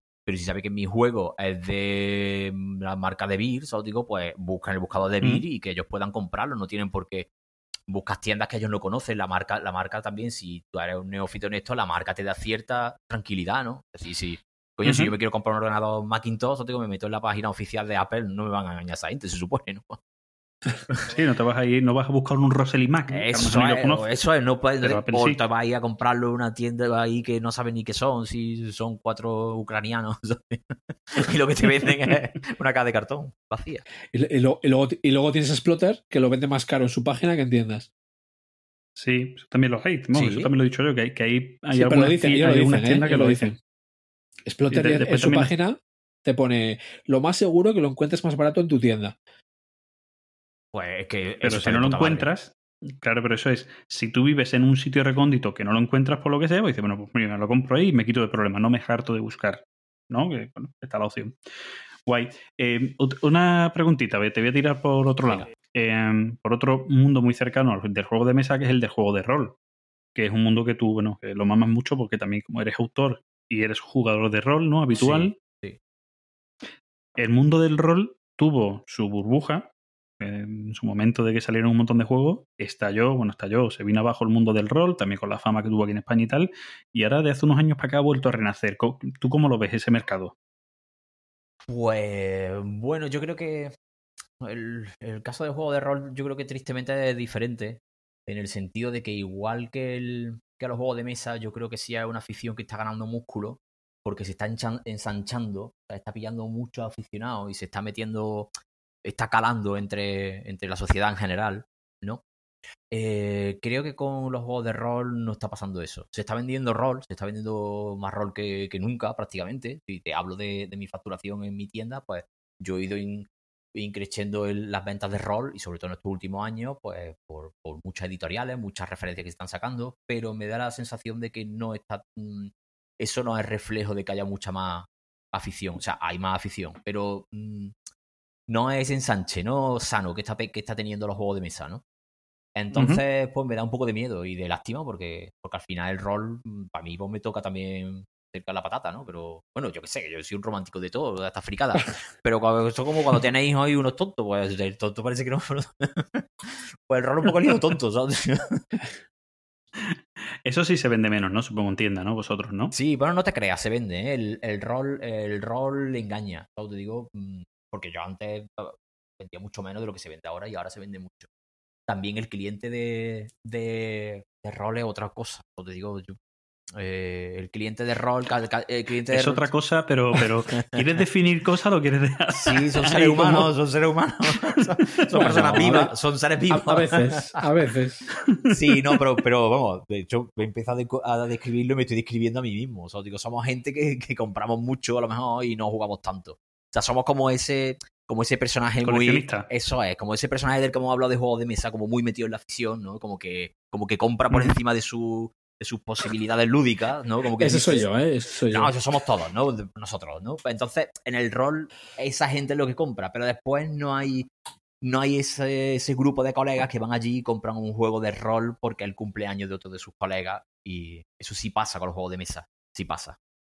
Y Es pasa. que el juego de rol es algo también más personal, ¿no? Es, es más complejo de regalar, ¿no? Porque Mm, es- no sé si yo te decirte, regalo ¿eh? a ti un sistema de juego de Claro. rol que no encaja con tus gustos, eso no hay manera de solucionarlo. Un juego de mesa es más fácil. Pero Fran, voy a ser más básico. pero- tanto pero, tiempo. pero te voy a hacer, te voy a, te voy a- te lo voy a plantear de otra forma mucho más básica, tío. Si tú tienes un colega tuyo, un colega que le encanta el rol, tío, y tú vas y le regalas una cosa de rol, tío. Ya está, eso es tan fácil como el que le gusta mm, la Star Wars, le compra una cosa de Star Wars.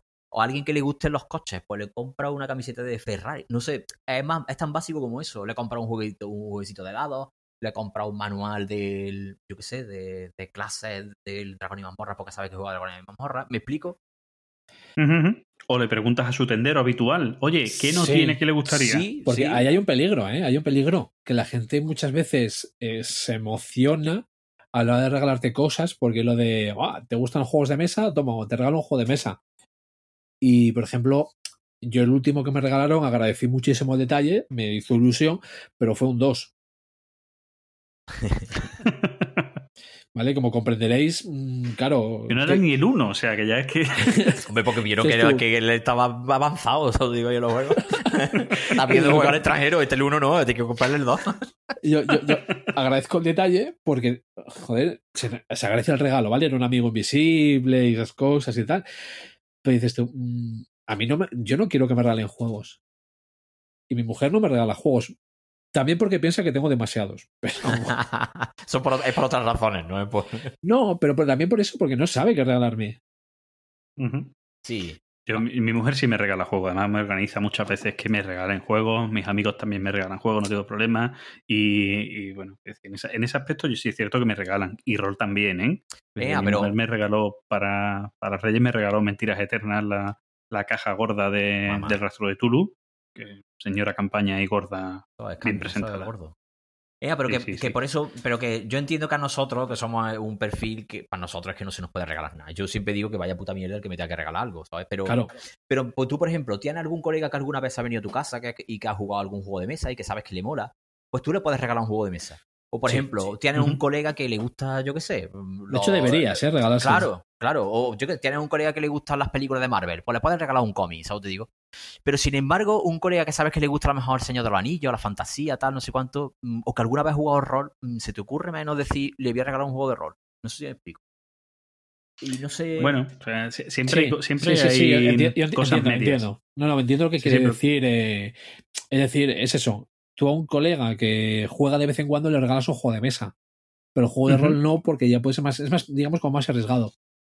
Claro, pero tú dices, yo tengo un colega que juega rol y no tengo muy claro qué regalarle por un manual y eso, pero como decía Gaby antes, pues yo le regalo una base de estas que tiene, que es un estuche para guardar los dados y que luego cuando lo abres para lanzar los dados, que es como el cubilete para lanzarlos que no se muevan de ahí. O sea, pues mira, yo que vale treinta y tantos euros, venga, pues lo compramos entre dos amigos, tal, un pedazo de regalo. Yo te, Claro lo tiro, sí. yo te lo tiro a la cara. Pero tú eres gilipollas, pero Los dados, hay que, hay que sentir los dados en la mano. Hay que sentir cómo ruedan. Sea, sí, no, no, no, no te he dicho una torre de dados, cuidado. Te Que he yo cuando- dicho un estuche para guardar los dados y Eso una sí, zona, el, el estuche cubilete sí. para tirarlos. Para tirarlos, no el para estuche que sí mola. sino- Es, es el cuadrilatito este para que no suenen los dados en la mesa, no reboten y haga más ruido de la cuenta. Eso me refiero, Gizmo. Pero bueno, que, Yo cuando jugaba Blood Bowl tenía 10 dados de 6, ¿eh? O sea, O sea, si te- se te perdía uno y no podías ya jugar ya. Eh, andaba bailando entre unos y otros porque siempre tenía que haber un dado rojo, luego tenía otros especiales, iba tal. to- ro- eh, me- mucho me lo decían, lo típico, cogía los dados y dice, oye, que solo tienes que tirar dos. Y yo, ya, ya, ya, tranquilo. Yo estoy sintiendo, estoy viendo el karma de los dados.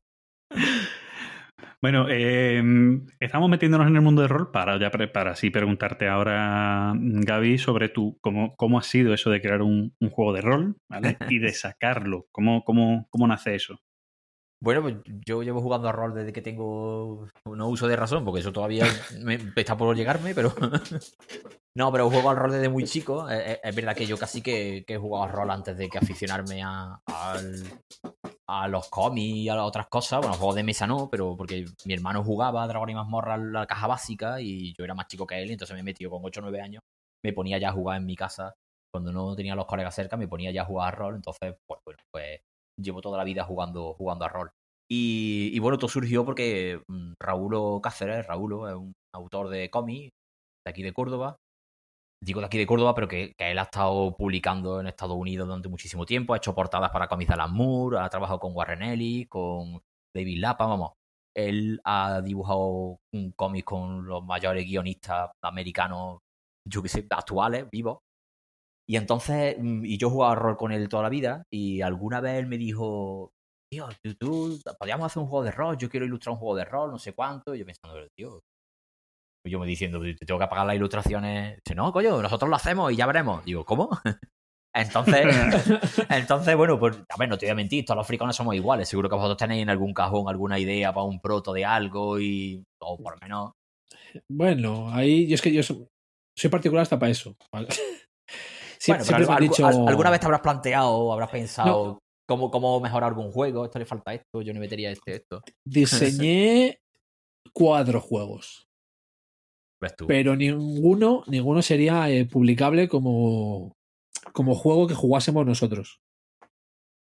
De lo malo que son. No, a ver, estaba trabajando en. No, porque es para gente inteligente. no sé, ahí tengo hasta mis dudas, pero estaba trabajando, dando formación, utilizando los juegos de mesa. Entonces, claro, era un diseño de juegos que no estaban balanceados, ni lo necesitaban. Claro, Digamos que era más dinámica juego, ¿no? claro, que era más un Sí, vehículo para algo exacto. que querías conseguir, ¿no? En las- la- cuando hacías una reunión, mm, sacabas mucho mejor lo que querías ver. Es decir, no, no eran entrevistas de trabajo, eran reuniones de hab- habilidades directivas, ¿no? Que se llama. Pues hacías la, hacías la reunión, enseñabas aquello y veías a la gente mucho mejor, mucho más suelta que la típica dinámica con un papel.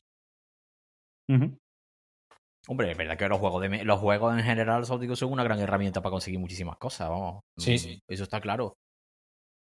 También es un mundo por, por explorar en el mundo de, los de los juegos. Bueno, volviendo, volviendo Sí, a tu volvi- historia, me decía, me decía Gaby que bueno, que Raúl te dijo de, de querer ilustrar un juego y tú dijiste, ¡Ech! Ven aquí, ¿no? Efectivamente. Ya está, yo me puse mano a la obra, vamos, intenté hacer algo. mm, intenté hacer algo nuevo, por lo menos que no se pareciera demasiado a nada que ya existiera, con un sistema nuevo de juego y. Y bueno, pues poco a poco pues, surgió Eden.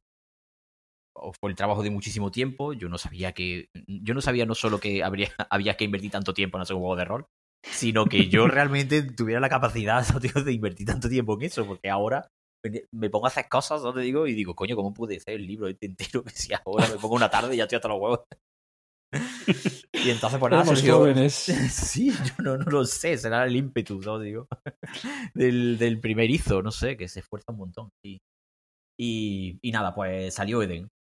Que, que bueno, pues si queréis os cuento por encima lo que es Eden. Vamos, Sí, en- claro. en, dos frases. Hombre. Eh, Eden es un juego de rol, vamos, tiene un... Apro- aprovecha y haz publicidad. Claro, por supuesto. Eh, además, en la web de Crash Comics pues, puedes conseguirlo firmado por su autor.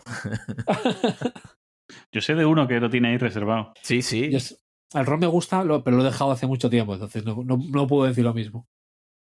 Hombre, el, el rol es verdad que es una afición que es más, es más absorbente, requiere más tiempo. Sí. ¿eh? En- mm, los juegos de- yo entiendo mucha gente que ha sucumbido a, al, al- a la cosa de decir, mira, ya no juego más rol o porque prefiero jugar un juego de mesa.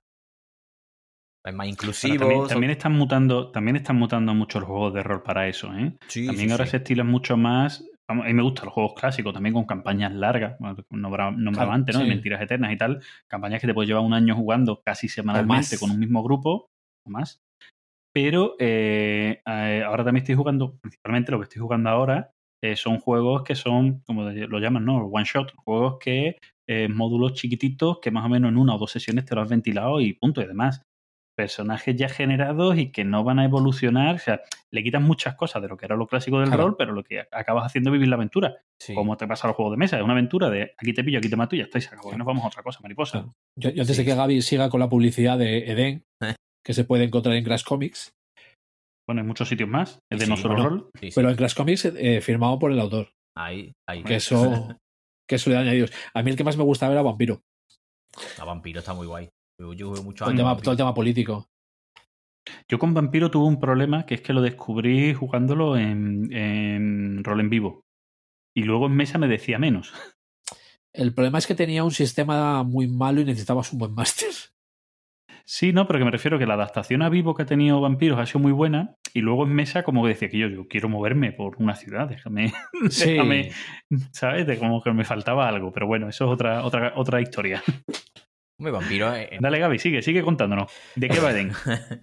Bueno, pues vamos, eh, os cuento un poco de qué va. Eden es un mundo parecido al nuestro, es un mundo donde los jugadores interpretan a, a trogloditas. Se supone que juega una especie como de, de, de tierra llamada Eden, que, que viene a ser más o menos una especie como de, de nuestra época, pero en la edad de, en el neolítico, ¿vale?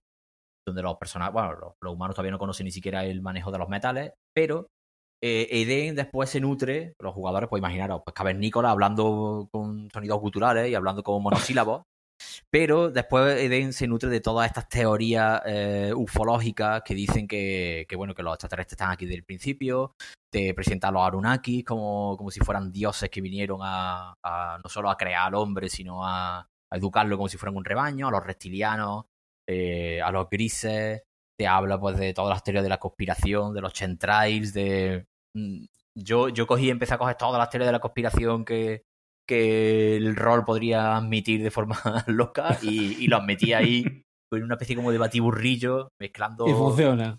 Sí, sí, funciona, funciona. Además, es, un, es, es un, una amalgama de eso, de mezclar mitologías históricas, pero con metiéndole el rollo de los, de los extraterrestres. Eh, también que, to- que todo sea una especie como de trasunto de, de, de tierra mm, primitiva, ¿no? Pues tiene una parte que parece que es como África mm, eh, en la prehistoria, otra parte que es como una especie como de los aztecas, ¿no? Yo, yo, se- yo según lo definías al principio, pens- pensaba en las cuencas mineras, ¿no? Así, troglodita. eh, ta- Hola, Michel. Eh, Ahí, para meterle caña a algún, algún oyente nuestro, ¿no? Sí, eches cuenta, sí. Gaby. Claro que sí, sí, para eso, para eso están. Sí, no.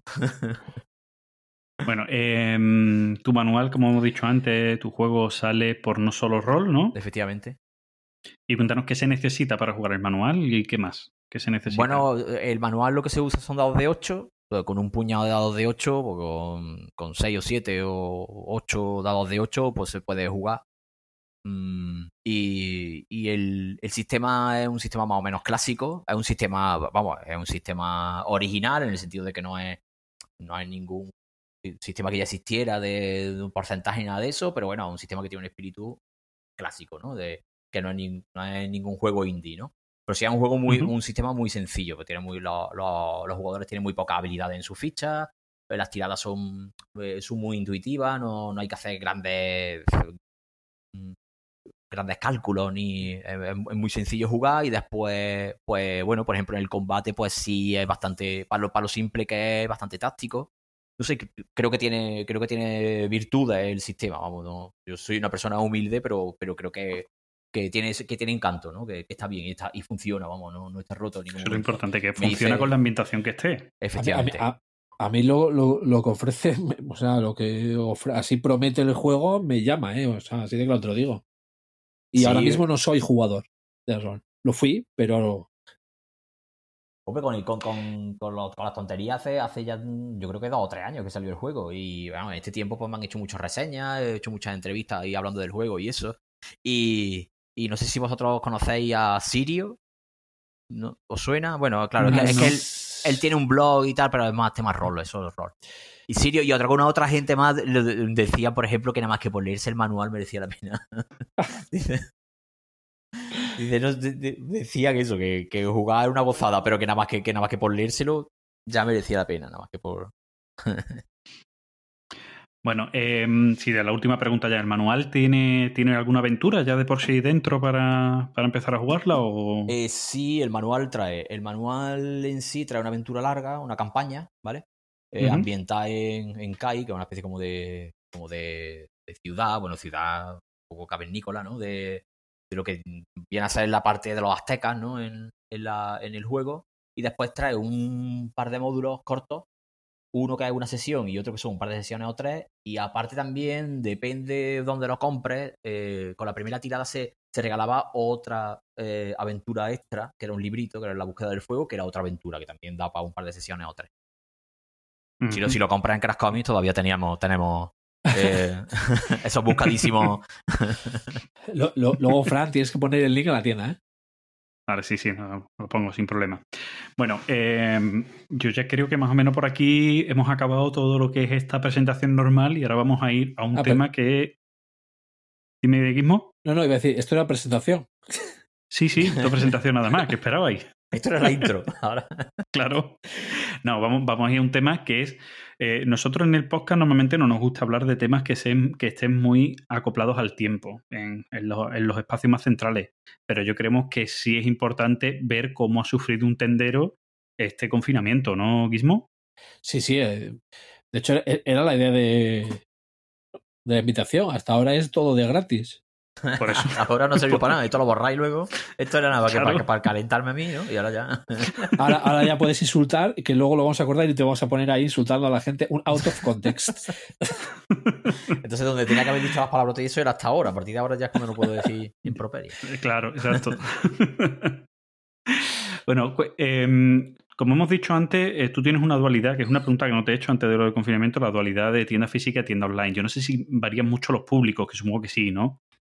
Sí, eh, sí, claro, bueno, la tienda online es otra, es otra dimensión. O sea, yo llevo 15 años con la tienda y la tienda online llevará andando mm, de forma mm, seria un año y pico y abierta a lo mejor un par de años, año- dos años y algo. ¿Qué pasa? Que, que claro que el cliente online tú lo conoces simplemente por lo que te compra, ¿no? Tú no llegas realmente a entablar una relación con, con ese cliente, ¿no? Pero, pero sí, bueno, hay de, hay de todo, ¿eh? También te digo una cosa, antes lo que hemos dicho de que, de que muchas veces la, mm, este club social que somos los, como los super frikis, ¿no? los que vivimos 24 horas, no 7 días a la semana para esto, somos también, incluso en las compras online, somos también un, un, porcentaje muy bajo. O que parece que las tiendas online solo sobreviven de gente como nosotros.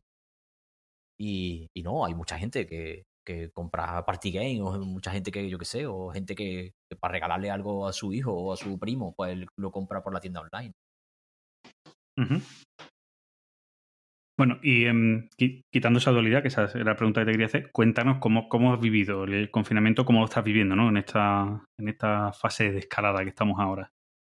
Bueno, yo, yo empecé a ser autónomo, no, no me tengo por alguien muy catastrofista ni muy, ni muy lloroso.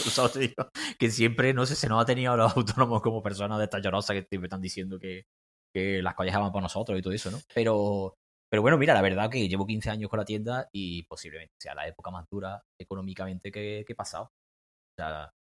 Y, y bueno, y gracias a Dios que hemos tenido la tienda online y no tanto la, y no y te digo más, no tanto gracias a Dios que tengo que hemos tenido la tienda online, no tanto, no tanto por las ventas, porque la verdad es que la cosa se ha empezado a animar las últimas semanas, pero al principio era nefasto, sino porque o sea, la tienda, la tienda online, por ejemplo, me ha dado un poco la ¿cómo, cómo decirlo? A ver, ¿cómo La rutina, ¿no? Del trabajo, Sí. de, de tener algo que hacer todos los días. Y sobre todo la excusa, por ejemplo, pues yo tengo un chico que trabaja conmigo, pues también ha sido un poco la excusa para no, para no decirle, tío, vete a tu casa y cuando vuelva, pase esto, pues, pues Vol- volvemos. volvemos. ¿sabes? Te digo, entonces hemos estado, ¿sabes? te digo, mm, pues menos horas, pero hemos estado, ¿sabes? te digo, mm, y bueno, también hemos ido con las redes sociales, hem- hemos sido más activos, nos hemos vuelto a cabo mucho más en la tienda online, hemos Hemos hecho, por ejemplo, pues bueno, hemos hecho algunas campañas de unos bonos de ayuda, ¿no? Para que la gente pudiera comprar bonos que después, ahora cuando abramos, pues este, mm, puedan, puedan canjearlos, pero y la gente se ha volcado un montón, hemos notado un montón de, de- del cariño y el calor lo hemos notado por las redes sociales, pero claro, pues, pero económicamente esto ha sido mm, devastador, vamos, pero pero bueno, también no había otra, ¿no? no sé. Sí, bueno, por, por- por- por una vez se entiende, ¿no? No es como fue la crisis de 2008, ¿no? Que dice que yo, es que no entendemos el porqué. O sea, hay gente que ha jugado económicamente con las cosas Sí. y, y nos afectan a todos, Sí. ¿no? Que, que eso fue la de 2008, ¿no? En esta se entiende, dice que yo, es que hay un virus que a lo mejor si lo pillo muero, ¿no? Ese concepto es, disti- es distinto y que da para un juego de rol además, ¿no? Sí, sí. Pero, Y para juegos de mesa, Pero, eh, pandemia. bueno, sí, bueno, ahí está el pandemic de otra vida, pero... Y el virus, y el em, virus. Virus. sí. Por cierto, ¿se han vendido esos juegos de los que Pues no, tío, lo hemos hablado en la tienda. No hemos vendido ni un virus ni un pandemia. no sé si Como que a la gente le da vergüencita comprarlo, rollo. yo. Sí, pero tío, por el anonimato de comprar en tu casa desde tu web, allí con la luz apagada en tu ordenador, nadie se entera, pero. no, tío, lo, hemos hablado, hemos hecho coña al respecto. En la tienda. bueno. Bueno, ¿y, ¿y cómo, habéis, cómo habéis ido más o menos viéndolo? Como tú decías, ¿no? Al principio, las primeras semanas, poca gente compraba, ¿no? Porque también la gente un poco Está- ha sido igual estaba más recelosa, más a ver qué pasa, ¿no? Sí, pues nosotros, abre- nosotros pues esto yo creo que empezó, empezó justo a mitad de marzo, ¿no? Pues yo creo que, Sí. que nosotros. Te digo exactamente porque justo el fin de semana anterior tuvimos nosotros la Gizmocon, que casi nos dejan 14 de cerrar. marzo. Yo recuerdo, mira, El yo 14 de recuerdo. un- yo, efectivamente, yo recuerdo irme un viernes por la noche de la tienda, cerrar, irnos y hablar con el compañero y decirle al compañero, tío, no vengas mañana porque no sé qué coño va a pasar ni nada. Y yo llegué el sábado y abrí yo solo el sábado. Y yo creo que el sábado ni siquiera ni siquiera llegué a abrir todo el día. Yo creo que me fui a mi casa porque ya estaban diciendo algo de que. Yo el, Ujú. el, el 13, el, tre- el, el viernes 13 trabajé en casa porque la idea era que íbamos a hacerlo por rotación nosotros. Hasta que ya vino lo gordo. Pues sí, pues yo creo que, que- que el, el fandango empezó ese fin de semana, vamos, el sábado, y yo creo que ya el lunes ya era, vamos, Sí. como prohibido, vamos, como quien dice. Sí, sí, sí. Entonces, pues, por lo que os decía, yo creo que el primer mes, hasta mediados de abril, pues la gente estaba todavía. Mm, Lo de las compras, yo creo que lo de las compras online también es un rollo muy emocional, ¿eh? Cuando tú tienes miedo y tal, pues como que. Como que, que no sé, en el, en el fondo de ti algo te dice que es frívolo que ponerte a comprar. ¿no? Te digo, eh, cuando la O, gente o- está. o miedo, ¿no? o miedo a lo que te llegue. Sí, bueno, no lo sé. Pero, Oye, ¿y el paquete, el paquete tendrá virus? claro. Bueno, no solo eso. Y, hostia, podría hacer que un transportista trabaje para yo comprarme esto que no lo necesito, que no tengo una necesidad imperiosa. Oye, para nosotros eso ha sido también un. Para mí, personalmente, ha sido un, un dilema moral considerable. ¿eh? Decir, tío, tú estás abriendo con la, la tienda online y la tienes abierta. Y al final tú lo que estás es promoviendo, o sea, digo, que haya una gente moviéndose por sus ciudades, que son los repartidores, simplemente para que alguien reciba una cosa que, que, tú vendes y tú no vendes nada más que cosas que no sirven para nada. Yo tengo que, yo tengo que decir que me compré un juego en mitad de tal, pero tenía que hacerlo. Si no, digamos, sentía como que la oportunidad del cumpleaños la perdía. Pero de todas formas, mira, yo te- pero yo hice ese ejercicio ¿eh? mental. Digo, mira, yo para estas cosas, yo, yo soy muy obediente. Y yo pienso que hay gente que sabe más que yo. O sea, digo, pues, los señores del gobierno tienen un montón de gente súper listo de, de pandemia y de mierda. Y ha dicho que las cosas online, que se puedan comprar y que las cosas sigan. Nosotros no, no hemos dejado de vender online en ningún momento. Se podía, nosotros lo hemos seguido. En redes, en redes he visto también criticar algunas tiendas porque lo han hecho. Pues lo veo injusto, ¿sabes? Yo qué sé. Y, lo- y los, los packs económicos, o bueno, no sé qué nombre tal, eh, aprovechando a, li- a lib- a liberar eh, almacén. Bueno, nosotros eso no lo hemos hecho. Nosotros, eh, eso por ejemplo, no, nosotros hemos seguido vendiendo todo lo que teníamos en la tienda y lo que sí hemos hecho, como he- hemos comentado, hemos pusimos como una especie de bono a la venta que simplemente para que con un descuento del 10% general, que tú lo compras ahora y después cuando abramos, pues tú llegas con tu bono y, y puedes gastártelo en la tienda, ¿no? Pues como, como para poder facturar un poco ahora y más adelante, Claro. pues. Que la gente se ve el producto. Efectivamente. Vamos, tampoco hemos hecho, nosotros quitando eso, no hemos hecho ninguna oferta especial, ni hemos puesto descuento, ni hemos hecho nada. Vamos, que. Pero Sí, sí, bueno, no, ya- no, sí, es, es, es comentario así, por, por eso es que había por ahí. sí, vamos. Bueno, y, y ahora ya sí, ya sí estáis abriendo, recibiendo a gente, ¿no? De, de esta manera ordenada, que se obliga ahora y tal, ¿no, Gaby? Esta semana ya empezamos con, con, con cita. Tú- la gente nos manda un correo Sí. y, y nada, pues nosotros más o menos nos dice una franja horaria, nosotros te decimos, pues mira, te viene bien hasta ahora, pero vamos que más o menos es flexible la y la gente también es comprensiva. Y yo creo, creo, ¿eh? que la semana que viene ya en principio se puede, podemos abrir ya normal.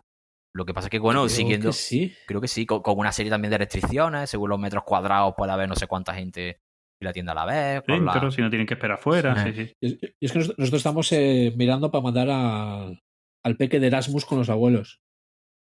Sí, Lo vamos a ver si lo mandamos de Erasmus una semana con los abuelos. sí, no, a ver si... Estás ya harto de peque, ¿no? Lo, qui- lo- lo quiero como un hijo, pero Pero como un hijo también cansa, ¿no? y da por- pero porque también da por culo como un hijo, ¿no? joder que sea por culo. Una guindilla. Bueno, y habéis visto, pues, eh, hoy, eh, bueno, hoy estamos a Marte, abristeis ayer, supongo, el primer Sí. día, ¿no, Gaby? Sí. Eh, ¿Habéis visto que la gente ha entrado con ganas o cómo ha ido la cosa? Sí, la gente de todas formas se nota que todavía no, no está. Te digo, no. mm, vamos, no hemos tenido un, un, un aluvión. Ahora, ayer estuvimos prácticamente todo el día con gente, pero claro, nosotros damos cita a un cuarto de hora. Tú empiezas a desgranar a cuartos de hora y la verdad es que una mañana se te va rápido. Cuando una mañana normal, pues tienes, tienes más clientes.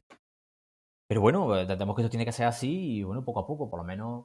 mm, Diciendo para adelante, por lo menos. Claro, claro. Ya aquí, aquí también juega un papel muy importante cuando las editoriales empiecen otra vez ya a lanzar novedades, que es lo que a la gente realmente le, le impulsa a ir a la tienda, ¿no? Sí, ya el cliente más habitual, ¿no? Que sigue colecciones de cómics o, Claro. o expansiones de juegos o lo que sea. Efectivamente. Eso yo creo lo que lo que va a dar ya el, el pistoletazo de salida real a las tiendas. Y bueno, las editoriales pues están diciendo, por lo menos de cómics, están diciendo que para mediados de mayo ya van a empezar a, para la semana que viene van a empezar ya a ir lanzando novedades. Así que pues, pues poco a poco. Pero vamos, pero también te digo, económicamente yo entiendo que el que, que el que tuviera una tienda como la nuestra y que económicamente no fuera al día, no ha podido, vamos, no ha sobrevivido.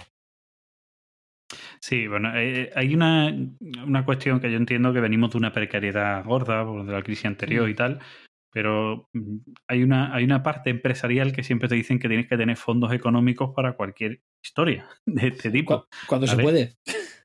Sí, claro, eso es, que cuando se puede, ¿no? Pero siempre, yo, yo recuerdo que en todas las charlas que he tenido de administración de empresas, los estudios que he tenido, que tenéis muchos estudios empresariales en mi vida y tal, eh, siempre te decían, oye, que la catástrofe puede ser externa o interna. Claro. Que se te, que se te inunda el local que tienes, se te rompe stock, se te, tienes que cerrar, hacer reparación, no sé qué, dice, y pierdes una cantidad de dinero que no, que tienes que tener fondos, ¿no? Que, es una cuestión que muchas veces hay que tener prevista y muchas veces es complicado porque te digo de la precariedad que venimos en muchas cosas y de muchas precariedades que tenemos en España, bueno, que, no voy a entrar a nombrar ahora, pero imagino que todo aquel que ahora no tenga esos fondos, que no haya tenido ese colchoncito económico, ha tenido que pasar putas. Sí. Sí, porque un negocio, ya una tienda como la, como la mía, pero, pero un negocio en general es una especie como de tren que solo tienes que ir echando carbón, ¿sabes? Te digo. Y, entonces eso, en el, con el momento que tú digas de pararlo, eso no se puede parar. Los gastos no se paran, ¿sabes? Te digo. Que dejes de echarle carbón, Ujú. eso, eso tira, ¿sabes? Te digo. Entonces, no sé si es un buen símil, porque en realidad es al revés, ¿no? Como- Eh, porque Es decir, el tren para, pero eh, no, el tren no para. Es que no, pero el, problema es el tren, el que no quiere que te arrolle o algo así, ¿no? tienes que seguir echando ca- Sí, tú, tú eres tú, el de la tienda, el que está delante del tren que viene corriendo. Y el, el, que conduce el tren le ha dicho al otro, oye, no te preocupes que ya he dejado de echarle carbón. No, pero cabrón, esto me va a pasar por encima. Pero pulsa el freno, ¿no? Pues por eso, es verdad que es complicado. mm, Pero vamos, También te digo que, nos, que, que nosotros, que yo, yo siempre he tenido suerte. Yo desde que abrí la tienda, pues yo soy autónomo y ya está. Yo he ido siempre para adelante. Es la primera vez que he tenido que hacer darme de baja porque mi facturación era más baja. Pues, y, y, coño, me, he visto que, que, coño, que como autónomo por primera vez veía que se podían hacer cosas, coño. Eso también me ha dado un poco de alegría, no sé. Sí. Sí, bueno, aunque Sí, hayan sido, siempre todo el mundo dice, aunque han sido insuficientes, porque claro que es muy complicado con una, una crisis tan gorda como esta, ¿no? Que, que es paralizar un país, que sea insuficiente, pero por lo menos habéis tenido algo de opciones, ¿no? donde acogeros y donde historias Efectivamente. que te, te quitan un poquito preocupaciones de encima, ¿no? Al fin y al cabo, ¿no? sí, Pisan claro. un poquito más el freno de ese tren, ¿no? Efectivamente, o sea, no me va a hacer ganar dinero porque yo en estos dos en este mes y medio o dos meses, pues obviamente no voy a ganar dinero, sino que voy a perder mucho dinero, pero bueno, si puedo perder un poco menos, oye, pues mira, Ujú. se, se agradece, ¿no? Así que en ese sentido, no sé, vamos, yo, yo soy una persona así en general, no sé si pasota, optimista o yo qué sé. Que me, Sí, bueno, que tampoco, hay gente que dice lo que Sí. tenga que venir que venga, ¿no? Claro. que tampoco Y hay que, es que... y hay que tirar para adelante. Efectivamente, a mí me tienes que pegar una puñalada muy cerca del corazón para que yo me queje, si no digo, bueno, ya está, una puñalada tampoco. Decir, si te, si te importa sacar el cuchillo lentamente para, no rajar más, mejor, ¿no? Pero ya está, sí, ¿no? o más bien en plan de, bueno, ya está, si me tiene que pegar una cuñalada, pues coño, a lo mejor él sabrá también, tendrá sus razones. ¿Quién soy yo aquí? Para juzgar a nadie. Hombre, yo qué sé. Vete tú a saber. Bueno, yo, yo por mi parte, eh, casi todas mis dudas y mis historias, bien, no sé si Guismo le queda alguna preguntilla. Eh, no, yo lo que voy a decir es que voy a mirar la tienda, o sea, y como, como digamos, tenga lo que yo busco, pues yo soy de fidelizarme, o sea que... Ah, pues yo te lo agradezco. Hombre, si buscas, si buscas así temas de importación y juegos y eso, ya te digo de primera que no trabajamos mucho. O sea, que, mal, que vaya puta mierda de publicidad estoy haciendo, ¿no? Pero No, no, no, digamos, a ver, yo también digo que es difícil tener lo que yo busco por, eh, vamos, Fran te lo puede decir que yo voy a, a Sí, lo sí, raro. o sea, va, va- claro, va a lo más raro de lo más raro de lo más raro. Va a lo más pillar, de nicho del nicho del. Sí, sí, Sí, va a pillar, como tú dices, ¿sabes? Va a pillar el hijo. el hijo Pero sí, sí la- que es cierto que he, he entrado un poquito ahora por los cómics, nunca fui de cómic. O sea, tuve algo en su día de Iron Man, Máquina de Guerra, o sea, los que me molaban. Pero hace poco que he descubierto Deathpool mola. y por ahí, bueno, también. Mira, nosotros en nuestra tienda. Bueno, y el nosotros- niño, ¿no? Que tu niño sí, sí le está tirando bastante el tema de, de superhéroes y estas cosas, ¿no? Que el niño también habrá que empezar a meterle cómics, ¿no? Infantiles y cosas, Sí, pero, pero depende, porque ahora tú le puedes comprar algo de los Vengadores y si está en época de DC, eh, te lo tira a la cara. Está bien. Vale. Es más, creo que ahora mismo está porreando la puerta por algo. Por algo, porque está, porque está, porque está, sabe que estaba hablando de él. No, que lo que estaba, lo que, lo que, lo que decía, lo que comentábamos de la tienda, es verdad que nosotros trabajamos, como trabajamos muchas cosas, trabajamos juegos de mesa, trabajamos cómics, trabajamos merchandising, rol. Nosotros tenemos prácticamente todo el catálogo en castellano de, de las novedades y de muchos fondos, pues de cómics, de juegos, de. Pero claro, la importación llega un momento en que, es complicado. Tienes que No se, no se puede, no se no puede. se puede. Pues, Bueno, no se puede. Supongo que se puede, ¿no? Pero, pero claro, tienes que estar en una tienda muy, muy grande, tienes que estar en una ciudad donde vendan muchísimo para tener. O estar muy especializado Yo- en Para que merezca claro. la pena. Claro. Ujú. A ver, Fili- Filibert tampoco está al día con todas. Y mira, mira lo que es Filibert. Ujú. Sí, que es un gigante, pero bueno, sí, eso, eso siempre pasa. Lo que pasa es que Filibert ya es más de nicho, es una tienda online que vende a nivel internacional y Sí, es sí. lógico además que como lo hace internacional, le lleguen cosas internacionales, que no le queda otra. Claro. Pero Gaby es una tienda de ciudad, al fin y al cabo. ¿no, Gaby? Sí. Sí, nosotros vamos. realidad Nosotros, Que, so- que son las que hay que fomentar. Que yo, mm, ¿qué quieres que, que diga? Pero eso de andar. Yo lo critico mucho, ¿eh? a nivel jugón incluso. El que anda corriendo de una tienda a otra por un ahorro de un euro. A mí, yo, digamos, no. Esa comodidad de tener tu tienda de confianza, sea online o no. Y pongo siempre el mismo ejemplo, que era con Juegame Store. En Juegame Store, el Gran Zimbabue, yo no lo compré. Ujú. Isra me lo metió en la cesta, lo pagué y me lo envió. Lo que tiene la confianza es saber lo que tal, o sea. Sí, ¿no? Claro, sí, es que eso es lo, lo bueno. Ya está, eso funciona Sí, así. Yo, yo- por ejemplo, sé que Gaby todo lo que aparezca del rastro de Tulu que encuentre, aunque esté descatalogado, me lo va a pillar para mí, ¿a que sí, Gaby? claro. Tengo al, autor, al autor lo tengo medio secuestrado para mandártelo para allá para Huelva. Yo, yo, eso, yo eso es lo que busco en la ¿eh? tienda. Me, me da igual pagar un, un euro, dos euros más si tengo eso. Si ya no es cuestión, Ujú. si ya yo creo que no es cuestión tampoco de, de nuestro sector. Es una cuestión más económica y casi que política, o sea, digo moral, desde tío, de en qué trabajas tú y no te das cuenta en qué te afecta a ti directamente en tu trabajo de forma el comprar donde sea más barato. ¿no? ¿A quién estás lucrando cuando, cuando te ahorras dos euros? No, O sea, ¿a quién, ¿A quién y en qué país? Efectivamente. ¿Y a, y quién está explotando para que tú puedas comprar eso 2 euros más barato o 10 euros más barato? Entonces dices, "F, a lo mejor es que no tengo, no puedo, no tengo que gastarme. mm, yo qué sé, a lo mejor es que no puedo gastarme este dinero. O tengo que gastarme otro, o tengo que conseguir por el dinero que invierto, conseguir menos cosas, porque, porque tengo que conseguir que sean más sostenibles. No sé.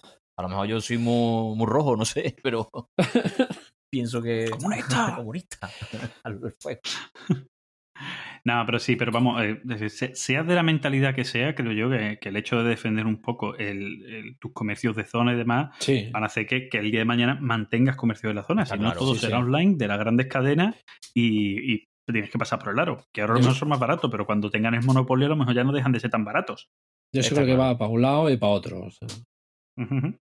Sí, bueno, ta- también es cierto que hay cosas, yo soy cliente de Amazon también, hay cosas que yo no encuentro, que Mira, es pues no- encontrarlos en Amazon porque no lo encuentran en otro lado. Yo, es verdad Yo que no soy cliente de Amazon. Igual que yo estoy con Gizmo, yo no soy cliente de Amazon, yo jamás he comprado en Amazon.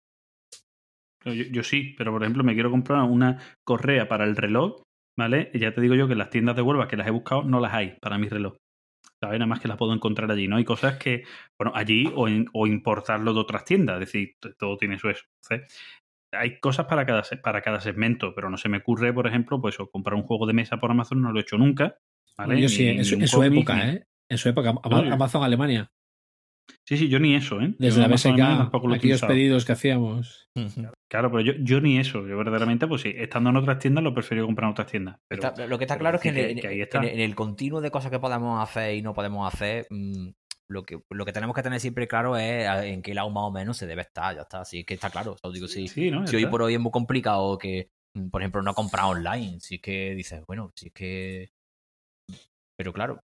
Hay mucho producto que no Hombre. encuentras y que el tiempo que tienes que invertir para encontrarlo en alguna tiendecita de tu ciudad, a lo mejor ni lo tienes ni te merece la Claro. pena, ¿no? Hay veces que sí, que tienes que decir que yo, es que mira, es que necesito un, tap, un una tapón para este tipo de, de cacharro que sé que es un repuesto que yo no sé yo si alguna de las tiendas de repuesto de aquí de mi ciudad lo va a tener, pero si hago así, tecleo dos veces, pues encuentro multiferretería, no sé qué, que lo tiene. Pues coño, no me voy a complicar la vida.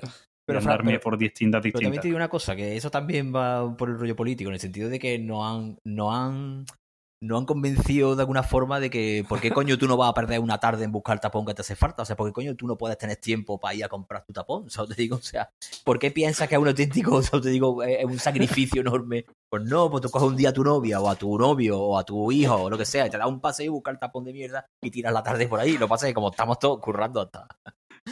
Hasta, sí. Bueno, yo ahí, ahí no digo nada, que la empresa donde yo trabajo nos cuida muy bien en esas cosas. ¿eh? Es empresa americana. También tengo que decirlo. Multinacional, de las malas. Hombre, de las malas, yo cuando con todo el rollo de la división ¿no? que tuvimos el, el año pasado, eh, cuando a la división que yo me he ido siempre dice, ¿y a qué se dedica? Y yo, "Ah, ¿tú conoces Monsanto? Pues lo mismo, pero en bien. Ah, pues está bien, pues eso es bien. Pero bien, Pero claro, bien. Está, bien, está bien. Mola. A ver, bueno, por ahí Pioneer os suena, Sí. pues es nuestro. Bueno, la de las radios no, ¿eh? La otra, Ah, eso la de las semillas. No, por eso me, me ha extrañado. Digo, Pioneer no tiene nada que ver con. De alimentación. Sí, en Sevilla, está, estamos en la Riconada, ahí. Está aquí cerquita. Aunque lo gordo está aquí en Asturias. Eh, Tú, ¿no? el gordo. Qué lento estaba ahí. Ay, ay, amigo. No, bueno, Gaby, eh, eh, Sí, nada, yo iba, iba a darle las gracias a Gaby por haber hecho un Sí, ratito sí. con nosotros. un Nada. placer. Yo, no, yo no, no lo conocía y ha sido un placer. Nada, muchas gracias a vosotros. Sí, ha, sido, la verdad que- ha, sido, ha sido un ratito de fetén. Espero haberos, espero haberos dicho algo que os sirva de algo a vosotros, a quien escuche esto. A ver, si- si Yo voy no a de- coger a nada ver, más que los insultos, los voy a Sí. mezclar todos y decir, Gaby, y tú sales insultando, ¿vale, Gaby? Vale, perfecto. Espero haber dicho suficiente. Si no, te doy ahora como. Te doy como recursos, ¿no? Le llaman a esto los medios recursos. Ahora te doy como. Venga, hijo de puta, Sí, cabrón. Entonces tú ahora lo Tú piensas montas. que nos escuchan a nosotros, ¿eh? No, me hace montaje O guapo, en plan de te digo insulto y después tú pones Asmode. Cuando he dicho Asmode, Asmode, hijo puta, David, no sé qué. Los clientes, Cabrones. cabrones. Oye, yo, yo, yo insulto a los oyentes y ahí siguen, ¿eh? ¿El qué? Sí, bueno, eh, tampoco los insultas, ¿no? ¿Cómo, cómo No. los llamas? Siempre Gentuza, pero. gentuza. Eso. Pero, o sea, depende, depende del tono, ¿no? Está guapo. Sí, Esa gentuza buena ahí. ¿no? Claro, si, Sí, si, que- si después de gentuza no te da a dar nadie una hostia, pues bien, ha- ha Claro. sido- lo han- Que no sé Sí, qué- siempre digo lo mismo, ¿eh? Los raperos salen, los raperos salen al escenario y lo primero que dicen, ¡eh, hijos de puta! O sea, es lo primero que dicen, ¿sabes? Y la gente, ¡Ué! Dice tú que yo. Uy, pues He venido a un concierto de rap para que me insulten, ¡qué guay! pues a mi madre no le gusta, ¿eh? Eso. Hombre, no, te imaginas tú a Camilo VI entrando en el escenario así, ¿no? Bueno, Hija últimamente, de en, puta, última, ¿no? señora, señora de 80 años. Hija de en la puta. última época igual, ¿eh? Hostia, qué bien, tío. Me encanta el concepto, tío. Julio, no, Sergio Dalma, tío, saliendo. Hija de la gran puta, ¿qué pasa? ¿Habéis venido a escuchar fucking música guapa o qué? Muy Así, bien, bailar pegados es bailar. ¡Venga arriba, hijos de puta! hijos de puta! Qué bien. Me encanta el concepto. Ay. Bueno, muchas gracias por esta risa, Gaby. Muchas gracias a vosotros. He estado, he estado muy a gusto. Al final hemos desvariado, ¿eh? Hemos habido de rap ahí. Sí, bueno. Eh, Es, es la línea del, es la línea del podcast. Ah, pues sí. Espero haber estado a la altura. Como, como habéis dado cuenta, Gaby es un gran oyente de nuestro podcast. Madre mía. Menos mal que esto es el final, que ya al final no lo escucha como nadie, ¿no? ¿O qué? Sí, no, no, aquí sí, Sí, lo sí. malo. Así la gente se va al final porque sabe que cuando derrapáis, ¿no? Cuando- No, a ver. Derrapar, derrapamos durante todo el programa. O sea. Pero reconducir, lo que pasa es que como el final ya sabéis que el final es como derrape ya, ¿no? El derrape épico ya sin, sin frenada. Bueno, vamos, ya sí vamos a ir cortando. cortando. Bueno, Gaby, un abrazo. Eh, Un mañana abrazo creo que me llega un pedido tuyo, ¿no? Sí. Hablando de pedir en, en época de confinamiento. Sí, sí, totalmente, totalmente. Mañana te llega tu pedido. Y me gracias por apoyar, por apoyar ahí a la tienda de los chavales, hombre. Ay, y hombre, Guismo, ha sido un placer. es más- Encantadísimo. Es más, yo, Eh, yo creo que apoyo nada más que a Córdoba, porque te compro a tu competencia y amigos de la cotienda o a ti, o sea que Eh, ver, ya está, está bien. Si Córdoba está fatal. yo me he enfocado. Claro. yo al final de cuentas, Bueno, pues- si, si, si compro, si le compro a Gaby, voy a seguir comprando en el extranjero. Claro. Esto, esto África. Espa- Esto es España limita al norte con el mar Cantábrico y al sur con León. No, del sí. No, de Peñaperro para arriba, Alemania, todo. Tú eso no lo sabes. No sé, a ver, digamos de, de Pajares para abajo ya es todo África. Sí. Hijo puta. Asturias es España y lo demás tierra conquistada. Bueno, más quisierais vosotros ver la historia nuestra de conquista. Pero bueno, Eh, que yo, yo, yo soy de la teoría de que Pelayo era andaluz. bueno, o sea, da igual, los andaluces petaron, lo petaron en España, Hombre. pero eso ya es otra A historia. ver hasta dónde llegó, hasta dónde llegó el califato de Córdoba. A ver hasta dónde llegó. ¿Eh? Que a ¿Eh? Oviedo no ¿Eh? sé si llegó, pero. A Oviedo, Por ahí, en, por ahí. Oviedo, en Oviedo no merece la pena. Porque esos árabes eran listos, decía, hasta dónde vamos a subir. Hacía eso mucho frío ahí, coño. Bueno, chicos, sí, vam- vamos a cortar que ya este Sí. des- desvarío se, se va de las manos, ¿vale? Eh, Gaby, un abrazo. Un abrazo. Eh, bueno, pondré- pondremos tu link de tanto del juego tuyo como de, de tu tienda para que la gente te conozca, pueda pedir o lo que sea, ¿vale? Muchas gracias. Nada, a ti. Un abrazo. Un abrazo.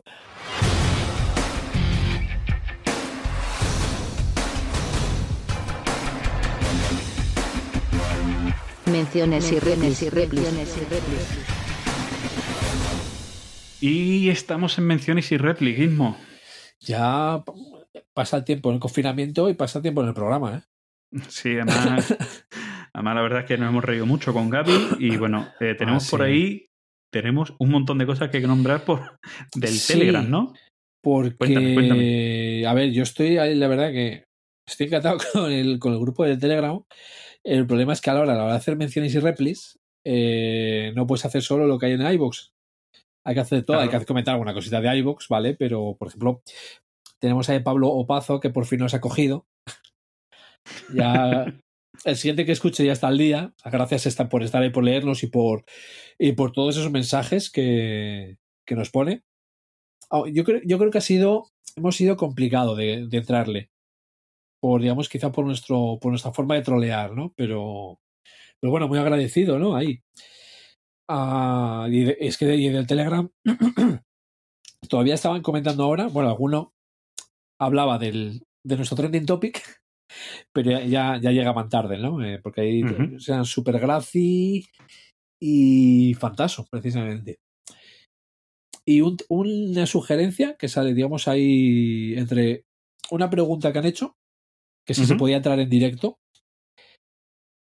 Eh, tema a tratar, que igual podríamos hacerlo algún día. Hacer, hacer un directo, pero de preguntas. Bueno, sí, pero eso, eso ya tendremos que hacer una emisión en directo. Para que Sí, no hagan sí. preguntas en directo, lo suyo es porque es muy complicado. Si no hay feedback, es muy complicado que no solo que pregunten, sino que repregunten o que, o que se dé conversación. Pero sí, podemos hacer algún día. Mira, podemos hacer un hate episodio especial en directo. Oye, ¿vale? mira. Para, para poder hacer ya una mezcla ahí gorda de todo. Me, me parece, me parece muy bien. Entonces, ahí queda pendiente el, Vale. este, un, este especial G episodio. Yo, lo de diseccionar mi colección, lo pongo ahí a tal. que- bueno, tenemos el especial de 18XX. Que de hecho, bueno, hay un par de partidas que se están originando desde el canal de, de Telegram. Eh, sí, yo estoy esperando ahí. Yo no, no os estoy echando mucha cuenta porque me sé las reglas de sobra del 30, pero estoy esperando que me invitéis, ¿eh? No os vayáis luego a jugar sin mí. bueno, ya veremos. Bueno, Y aquí por, por iVoox tenemos a René Adrover, que, que pregunta por el, precisamente por el grupo de Telegram, pero bueno, ya está dentro, o sea que nada, nada que mencionar. A Pablo Pazo, que habla de, bueno, del pandemic, eh, del Fall of Rome, que le atrae mucho la temática. Y que había escuchado buenos comentarios sobre el mismo en varios podcasts. Y que a Liberia también le tiene puesto el ojo. Y ver, luego, en bueno, línea general, yo ya y lo luego decía. vamos, hasta me todo- felicita el cumpleaños. Así que Ah, muchas gracias además también. Sí, y casi llega a tiempo, además. Bueno, es que gra- grabamos el 14 y mi cumpleaños será el 15. Em, los Pandemic, todos los Pandemic, estos ediciones especiales que salieron, todos son buenos. La verdad es que eh, te podías esperar, ¿no? De estos tipos Pandemic especiales que se hacen cada año para no sé qué, que fueran, algunos de ellos fueran reguleros, porque es lógico que la cuestión es sacarlo por sacarlo, etcétera. Pero no, la verdad es que se lo han currado mucho, porque con el hecho de invitar a un autor de la zona, ¿vale? Yo creo que el autor le ha puesto mucho cariño y se notan, ¿eh? Pues bueno, yo sigo por aquí, ¿eh? Y digamos, a ver qué tenemos. Sí, sí. Eso. Edgar Badenes, que nos pregunta si no explicamos el tema de los componentes, cuando los podemos explicar. Y Sí. bueno, la respuesta, yo a veces sí, a veces sí explico, eh, aquí tenemos esto, aquí tenemos esto y aquí tenemos esto. Depende quizá del juego. Entonces, Bueno, él, lo decía más, él lo decía más si no empezábamos explicando los componentes, creo recordar, ¿eh? Te- lo estás leyendo tuyo, ¿no? Pero creo me que pregunto, decía algo cuando así. explicáis juegos, ¿no explicáis al principio los componentes y sus nombres? Por ejemplo, Eso aquí es. track de ciencia, estos son los recursos, track de puntos, Claro. etcétera. Yo no lo el- explico al principio. En el manual, que él hacía mencionar eso, en el manual te lo explican al principio, pero claro, es que en el manual no es interactivo. Es decir, cuando el manual luego me hable de mm, a subir en el track tal, si no me has dicho antes cuál es ese track, a lo mejor no lo veo. Pero cuando yo se lo estoy explicando a la gente, no lo explico al principio, sino en el momento en el que se hace mención a ese track, digo, y aquí podemos subir en el track de ciencia, que es este track que está aquí, ¿vale? Pues aquí ponemos nuestro marcador, podemos subir. Explico en el momento que sea necesario, explicarlos antes, explicarles muchos conceptos antes de algo que todavía no viene en la explicación, no lo veo necesario. Yo, ¿eh? Yo a veces, a veces, por eso digamos lo que no lo veo importantísimo siempre, pero sí que a veces empiezo, empiezo con ello. Empiezo, bueno, este es el tablero, aquí, aquí lo que tenemos, este es nuestro tablero personal, este es el tablero principal, en el tablero principal estas secciones, aquí los recu- diferentes recursos, algunas sí lo hago, algunas sí lo hago. Ya, ya depende un poco también de la audiencia, ¿no? Lo que hablábamos también de la audiencia. Luego tenemos a Fantaso, que nos corrige muy bien el tema de la, del tema de editoriales, que el, el Oath es de Leather Games y el Pax Famir es de Verleg eh, Games. Que son, son aunque esté Cole Verle por ahí por el medio, eh, está. Sí, son editoriales distintas. Luego nos sugiere como tema eh, las, es, eh, sobreabundencia y escasez en los juegos de mesa a nivel temático o mecánico. ¿Qué tipos de juegos o temas hay saturación innecesaria en el mercado? ¿Y qué casos nos faltan juegos que exploren ciertos temas eh, o mecánicas? Que el, tema me gusta, pero yo creo que hay alguno que nos Eh. han sugerido, que incluso él nos ha sugerido que yo creo que van a ir por delante. A ver, eh, es complicado, sí. Aparte de eso, es un, es un tema complicado verdaderamente, ¿no? Porque eh, muchas veces a lo mejor desconocemos que existen juegos de esas, de esas temáticas, pero luego Sí. también... Si, Hay si un juego de parte- funcionarios. Sí, sí lo hay. Eh, yo recuerdo que, que hay uno que hace elecciones de funcionarios que es el Confucio. por ejemplo, no, no, y hace eh, oposiciones. Ah, ¿Cómo se llama? La portada es con verde, se me ha ido el nombre. Y empieza por No sé. ad, es ad algo. No sé, Oh, pero se me ha ido el nombre, pero es el funcionario. Yo tengo uno que es de hacer eh, Eres, que, que en Francia se llama Plan Social y el juego se llama Plan Social. O sea, Mm. y so- son cartas, es un puñetero uno. Me lo compré, pues, digamos, por la chorrada y porque las cartas son los diseñadores con su barbota morena disfrazados de enfermeras y cosas así. O sea, Bueno, por, por lo kitsch del asunto. sí, pero chorrada.